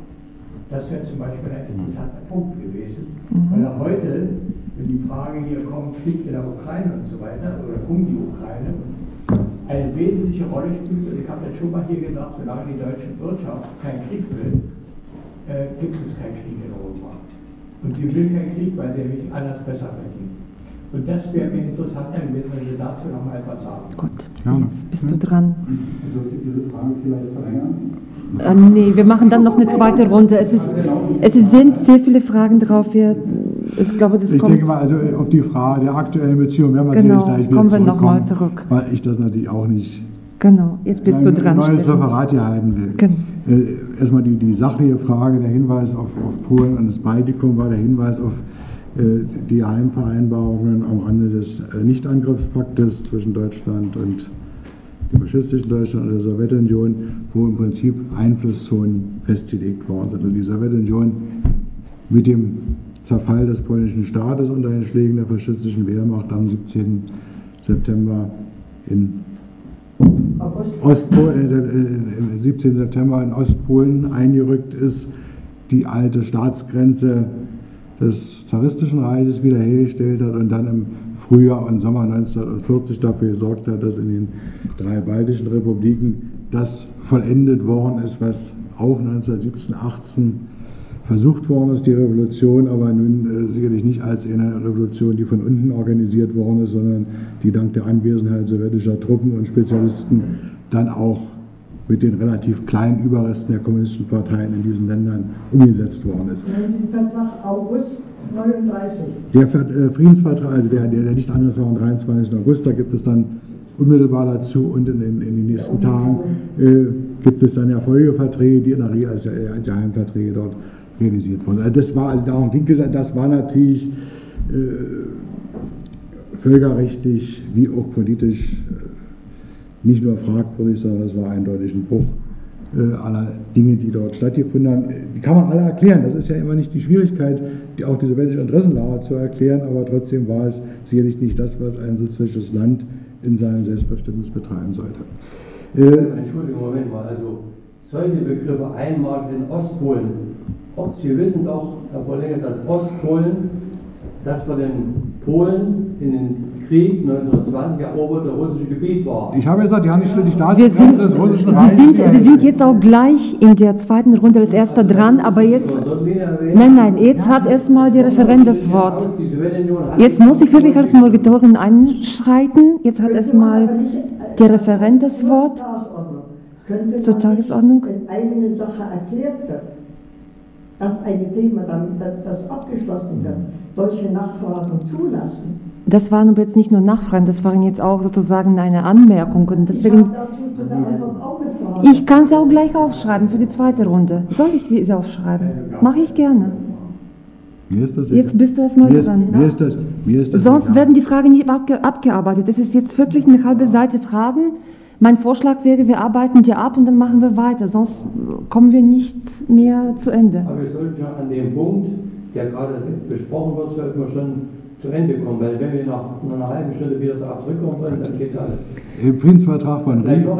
im, im Friedensvertrag, In den Vereinigten Staaten zum Beispiel waren faschistische, pro-faschistische Ja. Regime. also da, Hat auch keiner hier bestritten. da, da, Das muss man auch erwähnen. äh, auch Polen war sicherlich ein äh, halbfaschistisches Regime, der- dieser Obrist. Genau. Aber, äh, trotzdem muss man sich überlegen, wie revolutionäre Prozesse, die man zum Anspruch erhebt, äh, sich zu vollziehen. Und das war sicherlich nicht so ganz das, wie äh, das Völkerrecht, aber auch wie das soziale Selbstverständnis funktionieren sollte. Das sollten schon Prozesse sein, die aus den Ländern herausgetragen werden und nicht unbedingt auf den Bajonetten äh, hineingetragen werden. So verständlich das alles ist und so toll das möglicherweise äh, zumindest aus Sicht der Linken in diesen Ländern, zumindest des, der, der Moskau orientierten Linken gewesen sein mag. Sie haben dafür hinterher sehr bitter bezahlen müssen für diese Politik, weil ein Großteil der Bevölkerung dieser Länder das so nicht akzeptiert haben und wie wir wissen, langfristig dort Schwierigkeiten. Ansonsten, wie gesagt, die, die, die äh, Staatsgrenze, die damals überschritten oder korrigiert wurde aus, aus äh, sowjetischer Sicht, ist eine äh, Friedensvertrag von Riga festgeschriebene Grenze gewesen. War den Krieg verloren gehabt. Also, äh, wie gesagt, das ist wie immer alles problematisch. Äh, also, ich muss nochmal deutlich sagen, der Nicht-Angriffspakt 39, Deutschland, Sowjetunion ist sicherlich ein Pakt, der sich aus der außenpolitischen Entwicklung seit München ergeben hat. Der verständlich gewesen ist, der durchaus auch sicherlich historisch rechtfertigbar ist. Die damit verbundenen Geheimverträge hinter dem Rücken der betreffenden Länder sind völkerrechtlich, aber denke ich mal auch revolutionstheoretisch, wenn man das also auf der Ebene diskutieren will, keine kluge, keine sozialistische und auf jeden Fall keine moralisch und politisch rechtfertigbare Entscheidung gewesen. Und sie haben, und blö- blöderweise, und blöderweise haben sie der Sowjetunion die erhoffte größere Sicherheit leider auch nicht gebracht. Die Hoffnung war ja gewesen, wir schaffen uns einen Schutzkordon aus unseren früheren Reichsgebieten und dann werden wir im Kriegsfalle das nutzen können. Blöderweise hat der Hitler nicht so lange gewartet, bis die Sowjetunion ihre eigenen Fehler, die sie in Gestalt der Massenrepressalien der 30er Jahre gemacht hat, korrigiert hat und ihre Streitkräfte auf die Kriegsstärke gebracht hat. Das, dazu mussten sie dann bis Moskau und Stalingrad zurückgeschlagen werden und haben dann sicherlich die Kraft gehabt, das zu reorganisieren. Sicherlich auch wieder. Hä? Das ist Ihre Auffassung. Ja, äh, wir wissen sonst. Ja. Man kann es auch anders ausdrücken. Man kann immer alles anders ausdrücken. Hier sind 25 Leute im Raum, wahrscheinlich werden 25 mindestens verschiedene Meinungen existieren. gut sein. Das kann man nicht vermeiden. Also ich kann meine Meinung hier darstellen, also darlegen, kann auch sagen, dass die so halbwegs apisiert mit Positionen anderer Wissenschaftler sind und durchaus nicht äh, Mainstream sind, wie sonst argumentiert wird, aber die trotzdem natürlich auch kritisch mit sowjetischer Politik umgehen. Äh, können wir dazu das 39 abschließen? Äh, zweiter Punkt, äh, den Sie aufgeworfen haben, ich habe hier bewusst weitestgehend ausgeblendet die Entwicklung in Osteuropa und auch in der DDR. Ich habe das relativ freundlich, würden Sie jetzt wahrscheinlich sagen, bagatellisieren. Ich habe es nicht ganz so gesehen. Da zeige auch genug zu diesen Sachen gearbeitet. Die sagt, ja, mit den Entscheidungen, die bis 1948 gefallen sind, sind in den osteuropäischen Ländern zum Teil auch gegen die Interessenlage der dortigen kommunistischen Parteien und ein Teil ihrer Führer Entwicklungen festgeschrieben worden, die eindeutig darauf hinausliefen, das sowjetische Gesellschafts-, Wirtschaftsmodell darf nicht verlassen werden, mit allen Konsequenzen, auch der Repression, die sowohl zur Ausschaltung innerparteilicher, innergesellschaftlicher Opponenten geführt hat, zum Teil in Größenordnung, die auch dazu geführt hat, dass wenn es zu falschen politischen Entscheidungen gekommen ist, die sich dann in Aufständen entladen hat, dass diese gewaltsam in diesen Ländern entweder durch nationale Kräfte oder da, wo es nicht erreicht hat, wie am 17. Juni in Berlin und in weiten Teilen der DDR oder wie 1956 in Ungarn insbesondere sowjetische Panzer mal gerollt sind, um das in Ordnung zu bringen, weil immer nicht. Also da haben wir jetzt viel gemacht. Also insofern gibt es auch im negativen Sinne ein bisschen die Fortschreibung dessen, was ich für das alte Russland in Anspruch genommen habe. Man hat natürlich auch so eine Gendarmenrolle, Schutzmachtrolle, wie man das jetzt immer freundlich auch nennen mag, versucht in diesen Ländern wahrzunehmen. Also da habe ich jetzt, okay, aber wie gesagt, war jetzt hier nicht mein, mein großes Thema, hatte ja so ein bisschen das auch Richtung Westdeutschland gedrückt. Damit kommen wir natürlich zu dem etwas größeren Problem der Entwicklungen, die mit dem Jahr 1989 und 90 einleiten. Es kommt ja, wie wir wissen, 1989, naja, eigentlich beginnt seit 1985 in den osteuropäischen Ländern mit einem bestimmten Vorlauf zum Ausbruch einer recht umfassenden krisenhaften Entwicklung, die Wirtschaft, die nicht zuletzt die ideologischen Grundlagen und zunehmend auch die politische Sphäre betrifft. Die Entscheidung, die in Moskau dann unter der Parteiführung von Gorbatschow getroffen wird, ist zu versuchen, eine Flucht nach vorne anzutreten und einen radikalen Umbau dieses Sozialismusmodells, was man aus der Vergangenheit übernommen hat, aber was letztendlich von den Grundstrukturen, nicht von der Massivität der Repression, aber von den Grundstrukturen einer strikten Führung von oben nach unten eines sehr begrenzten demokratischen Gestaltungsprozesses Abschied zu nehmen und zu versuchen, mit einer Perestroika, wie man es dann nennt, eine Entwicklung einzuleiten, die hin zu einer demokratisch-sozialistischen führen sollte. Wir wissen auch, dass diese Entwicklung in der Sowjetunion spätestens ab 1987 aus dem Ruder läuft. Und wir wissen auch, dass die Adaptionsversuche in den osteuropäischen Staaten, die aber eigentlich erst 1989 massiv werden, auch nicht dazu führen, dass das gewünschte Resultat eingeleitet wird, sondern eher Übergangsstrukturen geschaffen werden, die zur Abschaffung dieser realsozialistischen Machtstrukturen führen. Damit ist aber auch verbunden eine Veränderung der außenpolitischen Situation. Eine der Einsichten, die Gorbatschow und seine engeren Berater getrieben hat, war gewesen, Mitte der 80er Jahre, dass die Sowjetunion außen- und militärpolitisch eigentlich nicht mehr handlungsfähig ist. Dass die wirtschaftliche und vor allem militärische Stärke zwar auf dem Papier irgendwo natürlich immer noch darstellbar gewesen ist, dass die realen Möglichkeiten, entsprechend diesen Ansprüchen auch agieren zu können, immer geringer geworden sind. Und sie sagen, also dafür brauche ich also diese, diese radikale Erneuerung der Gesellschaft, muss also versuchen, die Wirtschaft in den Schwung zu bekommen und muss im Prinzip meine Hauptkostenstelle, und das war die Rüstung, versuchen runterzudrehen. Sie waren in diese Situation nicht zuerst reingetrieben worden durch eine clevere Politik der Vereinigten Staaten, die also insbesondere mit der Reagan-Administration dann voll greift, aber äh, sie waren selber nicht mehr in der Lage zu reagieren und sie kamen aber auch zu dem Schluss, diese wirtschaftliche Umgestaltung können wir aus eigener Kraft und auch aus dem eigenen Lager heraus nicht organisieren. Wir brauchen dazu westliche Mittel, die ihnen zunehmend angeboten werden, letztlich im Tausch gegen ihr eigenes militärisches Potenzial und zunehmend auch im Tausch gegen die Öffnung des eigenen Blocks. Äh, der Höhepunkt dieser Entwicklung, wie gesagt, der, der national, wie wir ja wissen, unterschiedlich stattfindet. Äh, für die DDR können wir das ja alle recht gut nachvollziehen. Du könntest das wahrscheinlich für Bulgarien uns relativ zeitgenau erklären. Für andere Länder würden wir das auch irgendwie hinkriegen. Findet im Prinzip im Anfang Dezember 1989 seinen abschließenden Höhepunkt in dem Treffen von Gorbatschow mit Bush in der stürmischen See in La Valletta in Malta, wo die an Bord dann eines sowjetischen äh, Kreuzfahrtschiffes im Prinzip das machen, was man böswillig die Verabredung der Kapitulation im Kalten, Krieg bezeichnen könnte. Wo also die Sowjetunion sagt, also wir sind bereit im Prinzip unseren eigenen großen Anspruch aufzugeben, im Interesse, natürlich die Erwartung der Sowjetunion ist nicht, dass man da also den großen Kotau macht, sondern sie sagen, also ihr seid ja bereit mit uns zu reden, wir möchten das jetzt also auf einer friedlichen Basis neu organisieren und sind dafür bereit, weitestgehende Zugeständnisse zu machen, das verhängnisvollste Zugeständnis, zumindest aus Sicht nicht weniger Sowjetbürger und Russen, ist es das Preisgeben der DDR oder die Zustimmung zu dieser, des Weges in die deutsche Einheit. Äh, die Erwartung der Sowjetunion unter Gorbatschow und erst recht dann mit der Auflösung der Sowjetunion unter Jelzin ist, dass man dieses Entgegenkommen honoriert.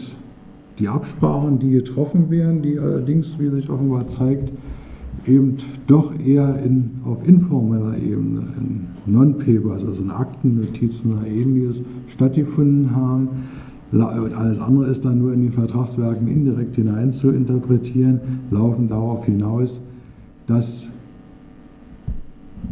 eigentlich der Westen sich auf seinen Einflussbereich politisch und militärisch beschränkt, dass die osteuropäischen Staaten ihre eigene Entwicklung eingehen, dass es die Besonderheit gibt, dass die bisherige DDR Bestandteil der Bundesrepublik und die Bundesrepublik insgesamt nicht blockfrei bleibt, sondern dass die Bundesrepublik den Warschauer Vertrag mit dem Beitritt äh, verlässt oder wie man das jetzt immer nennen will, also die DDR den Warschauer Vertrag verlässt und die Bundesrepublik als Ganzes in die NATO eintritt. Die Interpretation der Sowjetunion und offenbar auch der russischen Regierung ab 91 ist, dass das bedeutet, dass wir hier keine militärische Bedrohung an unseren Grenzen erleben werden und dass die Staaten, die aus der sowjetischen Erbmasse sich herausbilden, sicherlich als freie Gebilde ihre politische Entscheidung treffen können, aber dass sie nicht fester Bestandteil des westlichen Machtsystems werden. Das ist, wie wir wissen, nicht ganz so eingetreten und die Sowjetunion und dann auch Russland hat sich als unfähig in den 90er Jahren erwiesen, dort auch nur andeutungsweise ernsthaften Widerstand gegen diese Entwicklung zu leisten, die, wie wir ja wissen, mit einer sehr diffizilen Politik seitens des Westens, aber auch seitens der neuen Führung in den osteuropäischen Staaten verbunden war, wo also über versucht wurde, über die über Partnerschaftsabkommen und über die Aufnahme in die äh, NATO-Strukturen einzelne Länder in das westliche System einzubinden und sie sukzessive, wo es irgendwo machbar schien, ökonomisch in Gestalt von Verträgen und auch Aufnahmen in die Europäische Union zu integrieren. Das war, wie gesagt, aber nicht die Erwartung, die die äh, sowjetische und russische Führung hat. Und äh, man muss natürlich den zweiten Aspekt sehen, was sich in Russland, in der späten Sowjetunion, aber vor allem in Russland in den 90er 1990er Jahre vollzieht. Es vollzieht sich ja nicht nur die Auflösung bisher machtpolitischer Strukturen, die Auflösung des bisherigen Staatsverbandes, sondern es vollzieht sich auch eine radikale Wandlung der Ökonomie. Es findet eine Privatisierung im großen Stile statt und sie findet als eine Privatisierung doch eher in Gestalt dessen statt, was vielleicht vor 400 oder 500 Jahren einem Sir Francis Drake wohl zu Gesicht gestanden hat. Nur die Kapitäne der Kaperschiffe waren, äh, das darf man also auch nicht vergessen, in der Regel gut geschulte, junge, dynamische sowjetische Partei, Komsomol und Wirtschaftsfunktionäre, die heute als nette Oligarchen wieder auf der Tagesordnung stehen oder mal Ministerpräsidentin werden oder sowas. Also das vollzieht sich recht rabiat, recht brutal. Das gesetzliche System löst sich dabei weitestgehend auf und Jelzin als Präsident ist mit seinem Apparat weder willens noch fähig, diesen Prozess aufzuhalten. Er ist dort sehr aufgeschlossen zu den guten Ratschlägen, die Internationale Währungsfonds und viele andere westliche Berater ihm geben, die sagen, also man muss natürlich solchen Klärungsprozess, solchen Privatisierungsprozess vornehmen. Und dann macht Jelzin aus Sicht äh, des Westens einen entscheidenden Fehler. Er bestellt einen Ministerpräsidenten, der offenbar doch kein so ein ganz farbloser Bürokrat ist, sondern ein Mann, der durchaus in der Lage ist, zu arbeiten und zu organisieren. Und die Zeichen der Zeit erkannt hat, dass solch ein Raubtierkapitalismus, so ein Frühkapitalismus irgendwann mal natürlich in Bahn gelenkt werden muss. Wie gesagt, würde ich jetzt nicht alles dem Putin zuschreien, dazu kennen wir sicherlich auch die inneren Strukturen und Machtverhältnisse nicht so gut, aber es gibt offenbar nach zehn Jahren doch das Bedürfnis, dass das alles mal wieder in gelenkte Bahn kommt. Es gibt zum einen innenpolitisch den Versuch, also wieder relativ stabile wirtschaftliche und auch staatsrechtliche und, wirtschaftsrechtliche Strukturen herzustellen, dass der Staat auch mal wieder zu Geld kommt, zu versuchen, die Macht der Großunternehmer, der Oligarchen einzuschränken, ihnen im Zweifelsfalle auch auf die Finger zu klopfen. Wir kennen das auch mit dem spektakulären Freiheitskämpfer Rodorowski, der dort herausgestellt worden ist, der wahrscheinlich auch einer der intelligenteren ist und vielleicht auch deshalb da als erster ausgeschaltet worden ist. Aber letztlich der Versuch herzustellen in der Wirtschaft, die vielleicht eher staatskapitalistische Züge trägt, als im Unterschied zu dieser vorher etwas rohen und etwas brachialen, von unten aufbrechenden äh, äh, Situation. Damit geht einher, und darum ist, ist der Putin ja auch relativ stark, geht einher spätestens seit 2005, 2008 eine auch sozialpolitische Konsolidierung dieses Staates, wo es den Leuten, nachdem sie gerade zu Jelzin-Zeiten lange Zeit etwas vergebens auf ihre Renten und ihre, ihren Sold und ihre Bezahlung gewartet haben, wieder regelmäßig Geld bekommen, äh, wo sie bezahlt werden und wo also auch für sie ein wirtschaftlicher Aufschwung tatsächlich zumindest in Teilen spürbar ist. Dass die soziale Ausdifferenzierung sehr groß ist, dass es eine auch sehr große Schicht gibt, die eindeutig Verlierer auch dieser neuen Entwicklung sind, sollte man da nicht kleinreden. Was Putin versucht, diese wiedergewonnene wirtschaftliche politische Stabilität auch zu nutzen, um das Gewicht Russlands weltpolitisch neu zu definieren und zu versuchen, diesen Zersetzungsprozess, der sich an seinen Grenzen vollzieht, aufzuhalten. Und da stößt er natürlich auf die andere Seite, die nun massiv versucht, gegenzuhalten. Und offenbar ist das Hauptauseinandersetzungsfeld tatsächlich die Ukraine geworden. Also das ist ja nicht ein Prozess, der 2014 begonnen hat, sondern der eigentlich seit Beginn des vorhergehenden Jahrzehntes stattfindet. Wer in der Lage ist, diese zweitgrößten Reststaat aus der einzelnen Sowjetunion unter Kontrolle zu bekommen. Wo es aber immer wieder auch, äh, ich, ich davor warne, äh, nur einfach pro oder anti russisch zu betrachten. Also das, das ist sicherlich äh, etwas vereinfachen. Aber diese Auseinandersetzung findet dort statt und die letzte Runde ist im vergangenen Jahr dort eingeleitet worden mit den Auseinandersetzungen um den ökonomischen Status äh, der Ukraine in Beziehung zur, zum Westen, der aber natürlich bei dieser Größenordnung auch Konsequenzen hätte hinsichtlich der russischen Wirtschaftspolitik. Und das hat man versucht aufzuhalten. Das ist mit den legalen Mitteln offenbar nicht geglückt. Und es hat dann eine Auseinandersetzung gegeben, wo also zumindest nach allen Beobachtungen, die man anstellen kann, morgen müsste man mal hier vorbeikommen. Morgen war Lauterbach, ne?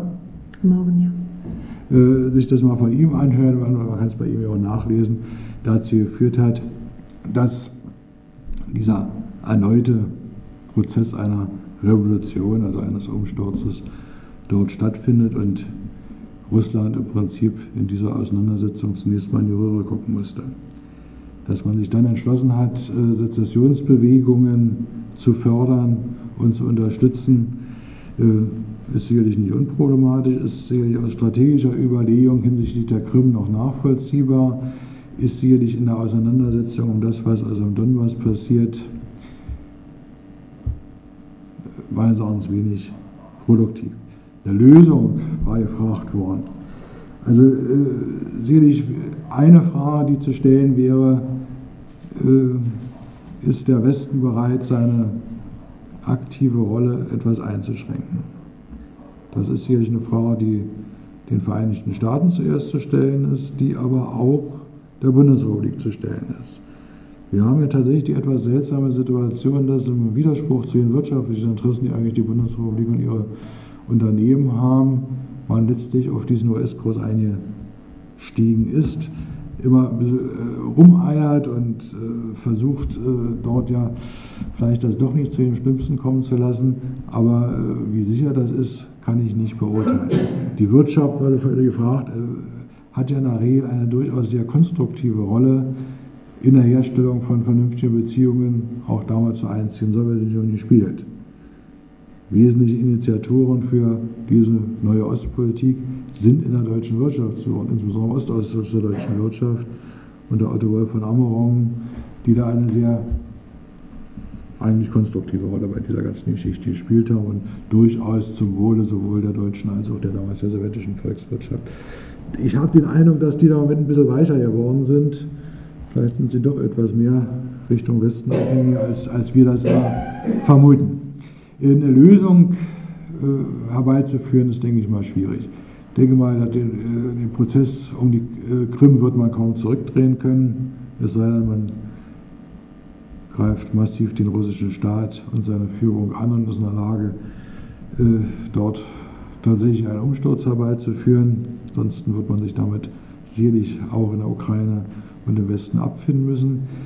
Es gibt meines Erachtens keinen sinnvollen Grund, den Donbass anzugliedern, auch wenn die das gerne möchten. Eine Lösung kann dort nur im Prinzip eine strikte Föderalisierung der Ukraine sein. Was natürlich schwierig ist, also so begeistert sind wir ja noch nicht von unseren Freistaaten hier in, in Deutschland. Und dort würde das sicherlich noch etwas massiver auftreten.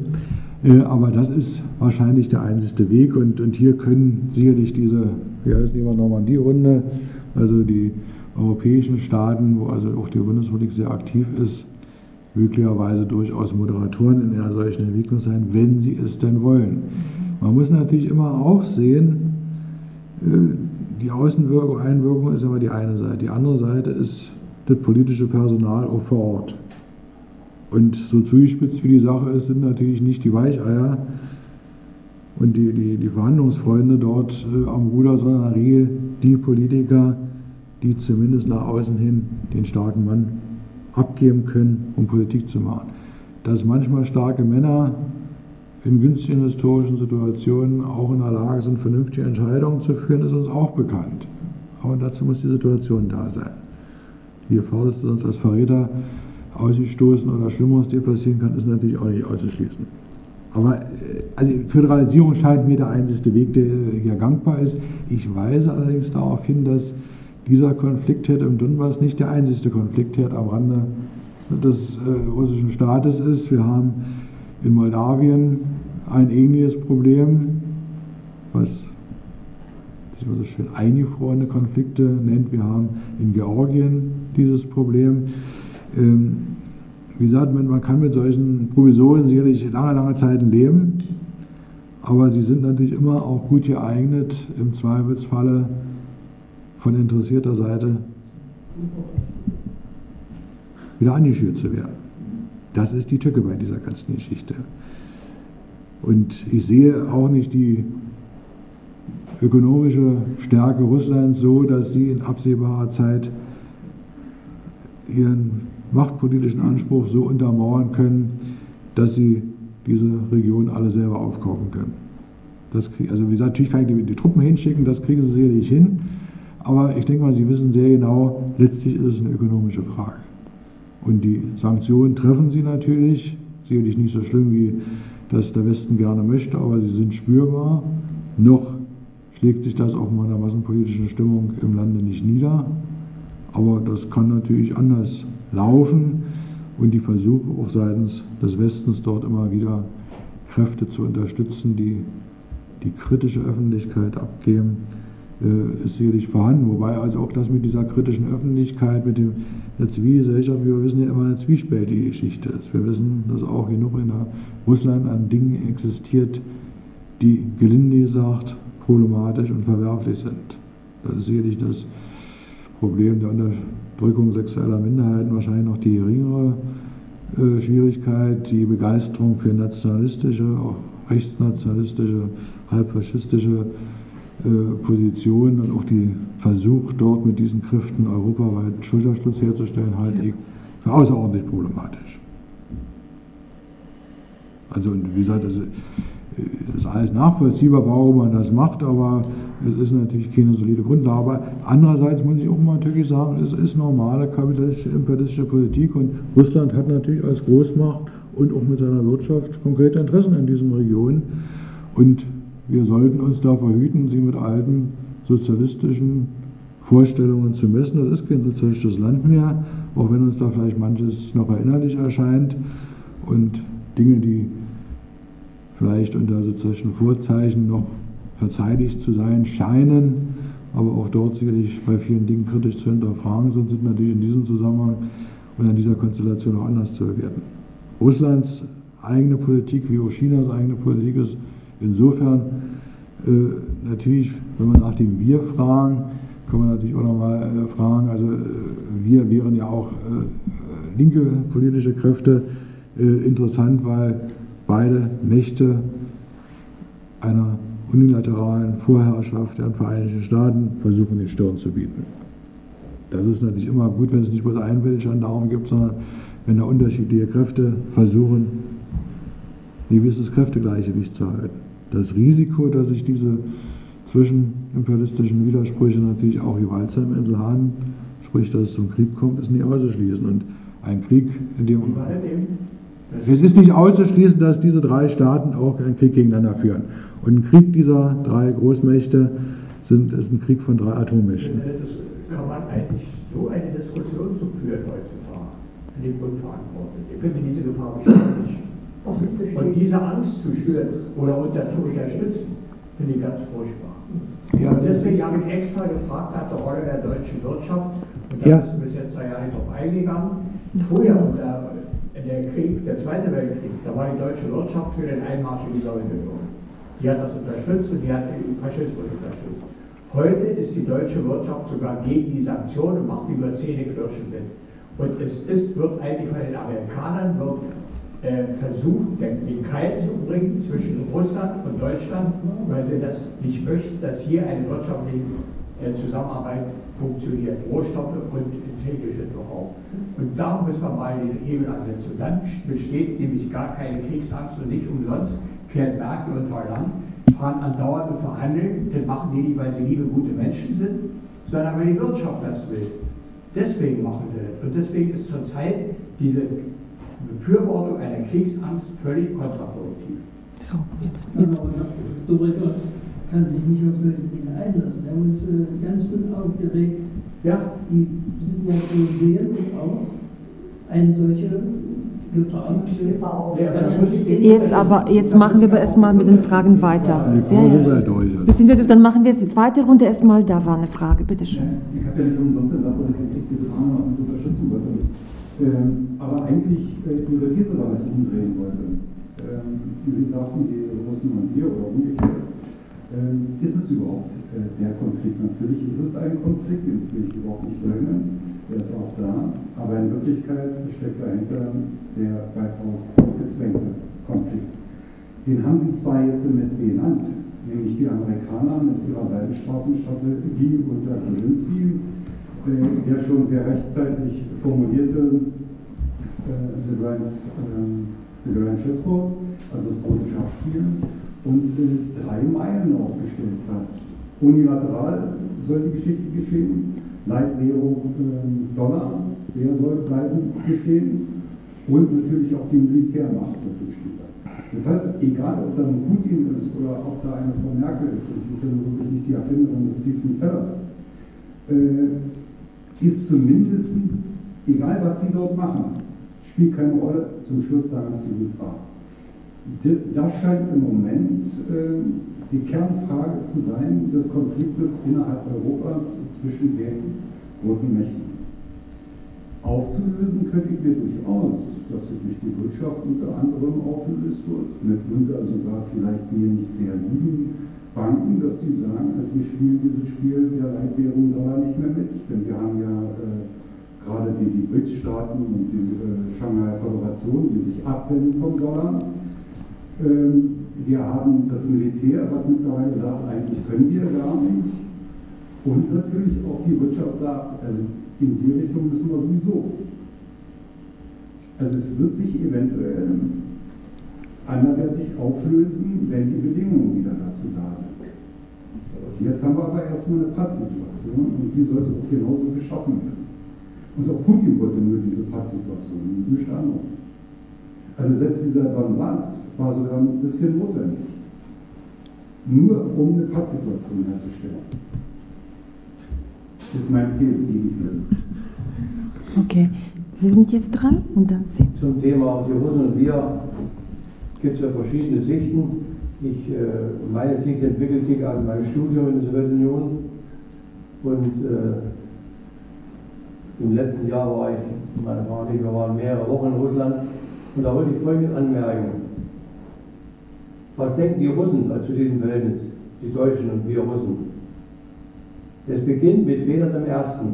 Das ist nämlich die Vorgeschichte unseres Verhältnisses. Peter I. Im russischen Volk gibt es einen, einen Traum. Ich sage spitz mal zu. Der Traum heißt wir und die Deutschen. Das heißt, das breite russische Volk sagt, am besten fahren wir, wenn wir mit einem starken Deutschland und wir ein starkes Russland oder starkes Sowjetunion das hat die Geschichte gezeigt, in dem deutsch-russischen Verhältnis immer, und der Dr. Bollinger hat es ja am Ende noch zum Ausdruck gebracht, immer dann, wenn die Deutschen und Russen ihre Interessen gemeinsam abgestimmt hatten und friedlich miteinander ko äh, kooperiert hatten, ob in der Wirtschaft oder auch Militär oder sonst was, dann haben sie prosperiert.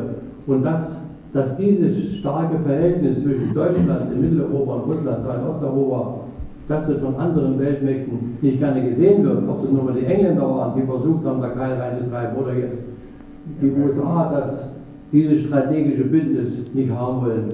Aber das Kernproblem, das, der Kerngedanke ist, dass die Russen selber wollen mit einem starken Deutschland gemeinsam zusammenwirken. Und wir Deutsche, wir Deutschen, wir sind so bescheuert und lassen uns als Hilfswillige vorspannen vor den Karren und gegen Russland aufstellen.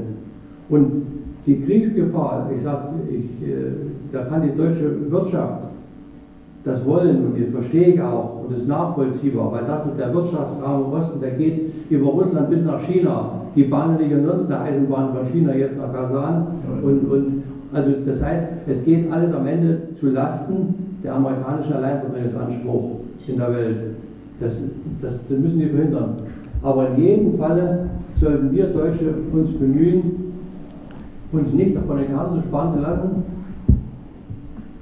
Die Amerikaner finden, was Ukraine betrifft, und deswegen komme ich noch auf die Kriegsgefahr, finden die einen, ob das nun die Polen sind oder die Balten oder die Faschisten in der Ukraine, das muss auch gesagt werden, dass in der ukrainischen Machtelite die Faschisten ein starkes Wort haben. Die dulden noch einen Poroschenko, der noch versucht zu laborieren. Aber der Poroschenko ist über Nacht weg. Dann sind nur die Faschisten da. Und da kann ich nur eins sagen, Russland oder die Sowjetunion, die haben in ihrer Geschichte noch nie expandiert in Richtung Europa mit kriegerischen Mitteln. Sie haben sich immer nur gewehrt. Immer nur hat Europa, Westeuropa, Mitteleuropa versucht, Russland zu überfallen. Und da haben sie durch Kriege, Sie haben es selber erwähnt, Napoleon, Erster Weltkrieg, Zweiter Weltkrieg. Also das heißt, alle die Dinge jetzt Ukraine, die, die das betreffen, das sind auch nur Abwehrfunktionen, letztendlich Krim und Ostukraine, die, die Russland jetzt vorgenommen hat, um sich, um sich zu sichern vor diesen Angriffen. So, und jetzt habe ich noch Sie dran, bitte. Ich komme auf den Anfang zurück.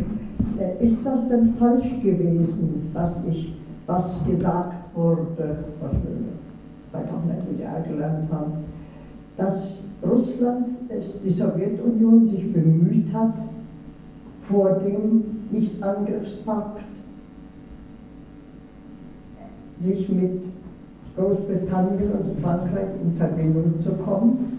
Und die haben ja alle in München und so weiter, wir wissen das, auch wenn das jetzt erwähnt wurde von wahrer Aufteilung, dass das dann der Schritt war, irgendwie sich zu schützen. Und ich weiß aus der Geschichte Lettlands, die es ja erst, erst seit 1919 gab, dass 1935 Ullmanns sehr pro-Faschist, pro, pro Drittes Reich war. Das war ein Wechsel in, diesem, in diesen Jahren. Nicht? Und dass, die, es, dass Russland was immer, es hat ja fast, fast keinen Zugang mehr zum, zum Meer gehabt. Naja, ist, also war das jetzt diese, diese, dieser Nichtangriffspakt eine, eine Notwendigkeit, weil es anders sich nicht schützen konnte? Ich hoffe, dass ich jetzt niemanden. Naja, nein, ich wollte es gleich machen. Habe ich jetzt vielleicht jetzt jemanden übersehen? Ich glaube, du hast jetzt auch die Möglichkeit, okay. ein Schlusswort zu machen. Naja, auf Schlusswort würde ich nicht. Also, Geschichte ist natürlich immer eine sehr komplexe Angelegenheit. Äh, man muss aufpassen, äh, auch nicht bestimmte Dinge zu idealisieren und zu vereinfachen. Natürlich ist der russische Staat auch schon zu Zeiten Peter I. und seiner Nachfolger durchaus expansiv tätig. Man hat erfolgreich Kriege gegen Schweden geführt, man hat erfolgreich sich Teile Polens unter den Nagel gerissen. Äh, also es ist eine komplexe Sache. Also ich will jetzt überhaupt nicht über Schuld oder Nicht-Schuld äh, nachdenken und ich will auch nicht darüber nachdenken, dass auch Polen mal bedeutend größer gewesen ist und ein Stück weiter Richtung Osten gereicht hat. Also äh, das hilft auch nur bedingt weiter, irgendwelche alten Grenzen festzuschreiben. Wir, sind relativ lange, nämlich 45 Jahre gut gefahren, indem wir zumindest die Nachkriegsordnung von 1945 akzeptiert haben. Das ist im Prinzip mit dieser Kapitulationserklärung von Malta aufgebrochen worden. Wir wissen, dass dann auf einmal zahlreiche neue Staaten entstanden sind, beziehungsweise man nachgeholfen hat, dass diese Staaten entstehen. Das betrifft das ehemalige Jugoslawien, das betrifft die Auflösung der Tschechoslowakei, das betrifft nicht zuletzt die Zerschlagung der Sowjetunion als einer Vielvölkerstaatenorganisation. Äh, alles etwas problematische Dinge, äh, die aber natürlich seit 1989, 90 auch darauf hinweisen, dass offenbar diese Nachkriegsordnung, wie sie in Jalta und Potsdam festgeschrieben haben, beendet ist und dass natürlich auch Grenzen wieder neu gezogen werden. Ob das nun der Kosovo in Jugoslawien auf einmal ist, der da ganz organisiert von der Europäischen Union umgestaltet wird oder die Entwicklung auf der Krim, das ist die eine Seite. Die andere Seite, man muss immer natürlich versuchen, darum sage ich, man muss es auch historisieren, zu gucken, wie politische Entscheidungen zustande gekommen sind, wie sie auch in der Erinnerung und auch in der erzielten Geschichtspolitik instrumentalisiert werden. Dazu betrifft sicherlich auch die Auseinandersetzungen um die Vorgeschichte und auch den Vollzug dessen, was am 23. August 1939 mit dem äh, Nicht-Angriffspakt und den Folgeverträgen, die eben die Heimverträge sind, stattgefunden hat. Natürlich waren die baltischen Staaten, war auch Polen stockreaktionäre, halbfaschistische Regime. Auch äh, Polen hat lange mit Nazi-Deutschland geliebäugelt.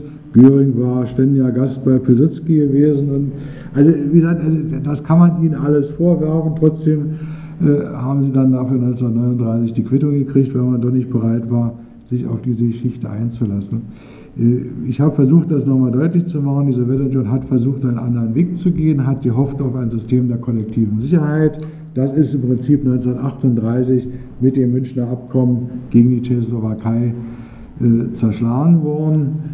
Äh, Stalin hatte dann im März 1939 gesagt, na, wir sind natürlich nicht bereit, die Kastanien uns äh, für die anderen aus dem Feuer zu holen und hat gesagt, na, wir müssen uns neu orientieren. Also ist alles nachvollziehbar und der aktive Part war trotzdem dann Hitler-Deutschland, die diesen Vertrag und dann auch die anderen Dinge angeboten hat, aber Moskau hat die angenommen.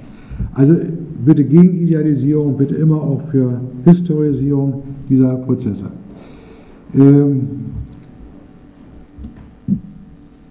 Völker mögen ihre Träume haben. Ich hatte vorhin gesagt, man kann über Nationalcharaktere nachdenken, man kann auch über die großen Wunschvorstellungen nachdenken.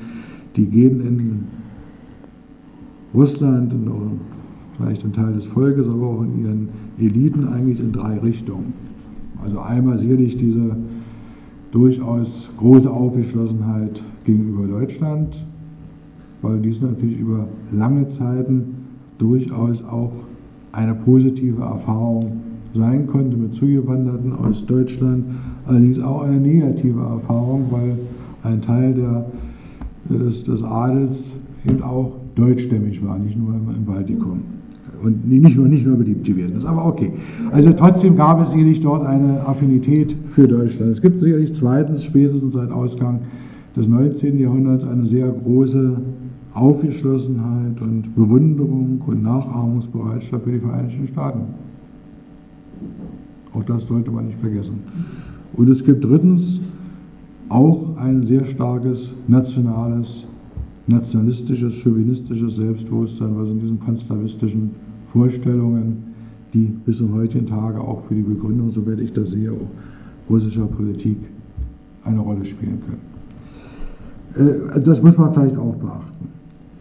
Äh, ich bin vollkommen einverstanden, sehr genau zu gucken, wie Wirtschaft agiert. Ich hatte versucht deutlich zu machen, dass die deutsche Wirtschaft insbesondere bei der Ausbildung der neuen Ostpolitik eine außerordentlich positive und aktive Rolle gespielt hat. Ich bin gerne bereit auch zu konzidieren, dass die deutsche Wirtschaft und ihre Verbände ein wenig zähneknirschend den Sanktionen zugestimmt haben, aber den Widerstand, den ich erlebe, ist überschaubar. Würde ich mir eigentlich bei der Allmacht der Wirtschaft etwas stärker vorstellen. Ich glaube, das Aufschreien über die Einführung des Mindestlohns ist größer als der Widerstand, der zumindest nach außen Ich lasse mich gerne natürlich korrigieren, weil das sicherlich alles dann in den privaten Runden mit der Kanzlerin stattfinden mag, äh, widersprechen. Dass die Bundesrepublik wie auch Frankreich eigene Wirtschaftsinteressen haben auch eigene Energieinteressen. Das sei, das ist, denke ich mal, vollkommen klar. Und dass beide sich auch irgendwo in der Situation sehen, ein wenig Eigenständigkeit zu demonstrieren, halte ich eigentlich auch für gut. Und ich halte auch für gut, dass zumindest äh, in Gestalt der Sozialdemokratie in dieser Regierung oder Leute sind, die also noch ein bisschen skeptischer zu einer solchen äh, aggressiven Politik sind. Trotzdem ist zunächst mal das vorherrschende Moment bis dato gewesen, dass die Bundesrepublik durchaus diese Politik aktiv unterstützt hat. Äh, wie weit ihre Vermittlungsversuche ernst zu nehmen sind, muss man sicherlich sehen. Das wird man sich aus der Situation nur bedingt heraus beurteilen können. Wir können das bloß immer natürlich auch als, als Opposition unterstützen und sagen, liebe Kanzlerin, fahr da 15 Mal hin und guck nach, dass deine Russischkenntnisse gut gewesen sind. Bevor, solange du quatschst äh, da drüben, da wirst du vielleicht auch keine dummen Gedanken bekommen. Äh, halte ich für wichtig, halte ich auch für notwendig, dass die Bundesrepublik, dass Frankreich, Großbritannien, also insgesamt Westeuropa, die ja gerne versuchen, eine eigene dritte Kraft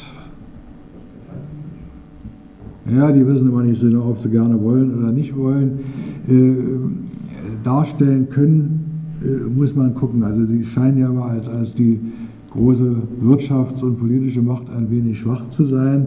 Aber ihnen ist natürlich schon klar, und auch denke ich mal, der Bundesrepublik ist klar, dass die USA unverändert die dominierende Kraft sind und dass man im Zweifelsfalle vielleicht doch lieber das macht, was die Vereinigten Staaten sagen. Das muss man gucken. Also da werden wir sicherlich auch in dieser Runde keine abschließende Einheit herstellen können.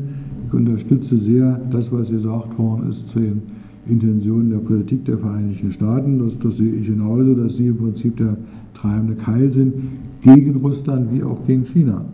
Das sind für sie die beiden großen Herausforderungen. Ich glaube, äh, Westeuropa, auch Deutschland sehen sie nicht als so eine ganz große Herausforderung bei dieser ganzen Geschichte. Aber wenn Sie strategisch denken, können Sie natürlich ahnen, dass in 30 oder 40 Jahren das doch weltpolitisch ein bisschen anders aussieht. Ob der Dollar dann immer so funktioniert, wie man sich das vorstellt, das hat sich ja auch nicht immer so ganz bewahrheitet. Und die militärischen Fähigkeiten muss man auch immer wieder neu aufbauen, neu organisieren. Wir erleben das doch, dass Waffentechniken doch relativ schnell veralten und zumindest bei einem Hightech-Krieg, von dem man ja gerne träumt, sicherlich nur bedingt langfristig die Überlegenheit gewährleisten. Ich würde aber, äh, auch wenn das hier einige nicht so ganz gerne hört haben, sagen, in einer Zeit, wo tatsächlich in Regionen doch recht dicht auch an unserer Grenze geschossen wird, militärische Kräfte aufmarschieren, die Gefahr einer kriegerischen Auseinandersetzung unverändert vorhanden ist, dass Rumgejammer, dass nur unsere Sturmgewehre um die Ecke schießen und, und dass unsere Panzer A nicht reichen und B äh, ihre Granaten nicht, äh, nicht besonders gut sind, äh, sollte man unter dem Bereich äh, Marketing verbuchen. Äh, da kann man sicherlich neue Aufträge generieren. Die Frage ist, ob dann in der Kriegskasse unserer Kanzlerin, sprich also mit den Steuergroschen, die wir sie finanzieren, die noch Geld ist, um die Dinger dann auch zu kaufen. Die sind nämlich mittlerweile recht teuer. Ja, kann man dem Kopf wackeln. Also äh, in dem Moment, wo Atommächte auf der Klaviatur militärischer Stärke spielen, Truppen in Bewegung setzen, Manöver durchführen, demonstrative militärische Handlungen einleiten, das wissen wir aus dem Kalten Krieg, ist das Risiko des Auslösen eines solchen Krieges außerordentlich hoch. Und wie gesagt, also ein Krieg zwischen diesen Mächten birgt immer die Gefahr, dass das Raketen-Kernwaffenkriege sind, weil nur die garantieren, dass der Gegner wirklich vernichtet wird, dass blöderweise das auch gegen das eigene System läuft. Das wissen Sie hoffentlich noch in allen drei Hauptstädten. Aber wie gesagt, die, die Kernüberlegung, die wir gesagt haben, eigentlich eine Lösung kann es nur geben, wenn man bereit ist zu reden, wenn man bereit ist, auch sich möglicherweise von der US-amerikanischen Führungsmacht zu versuchen zu emanzipieren, so schwierig das ist.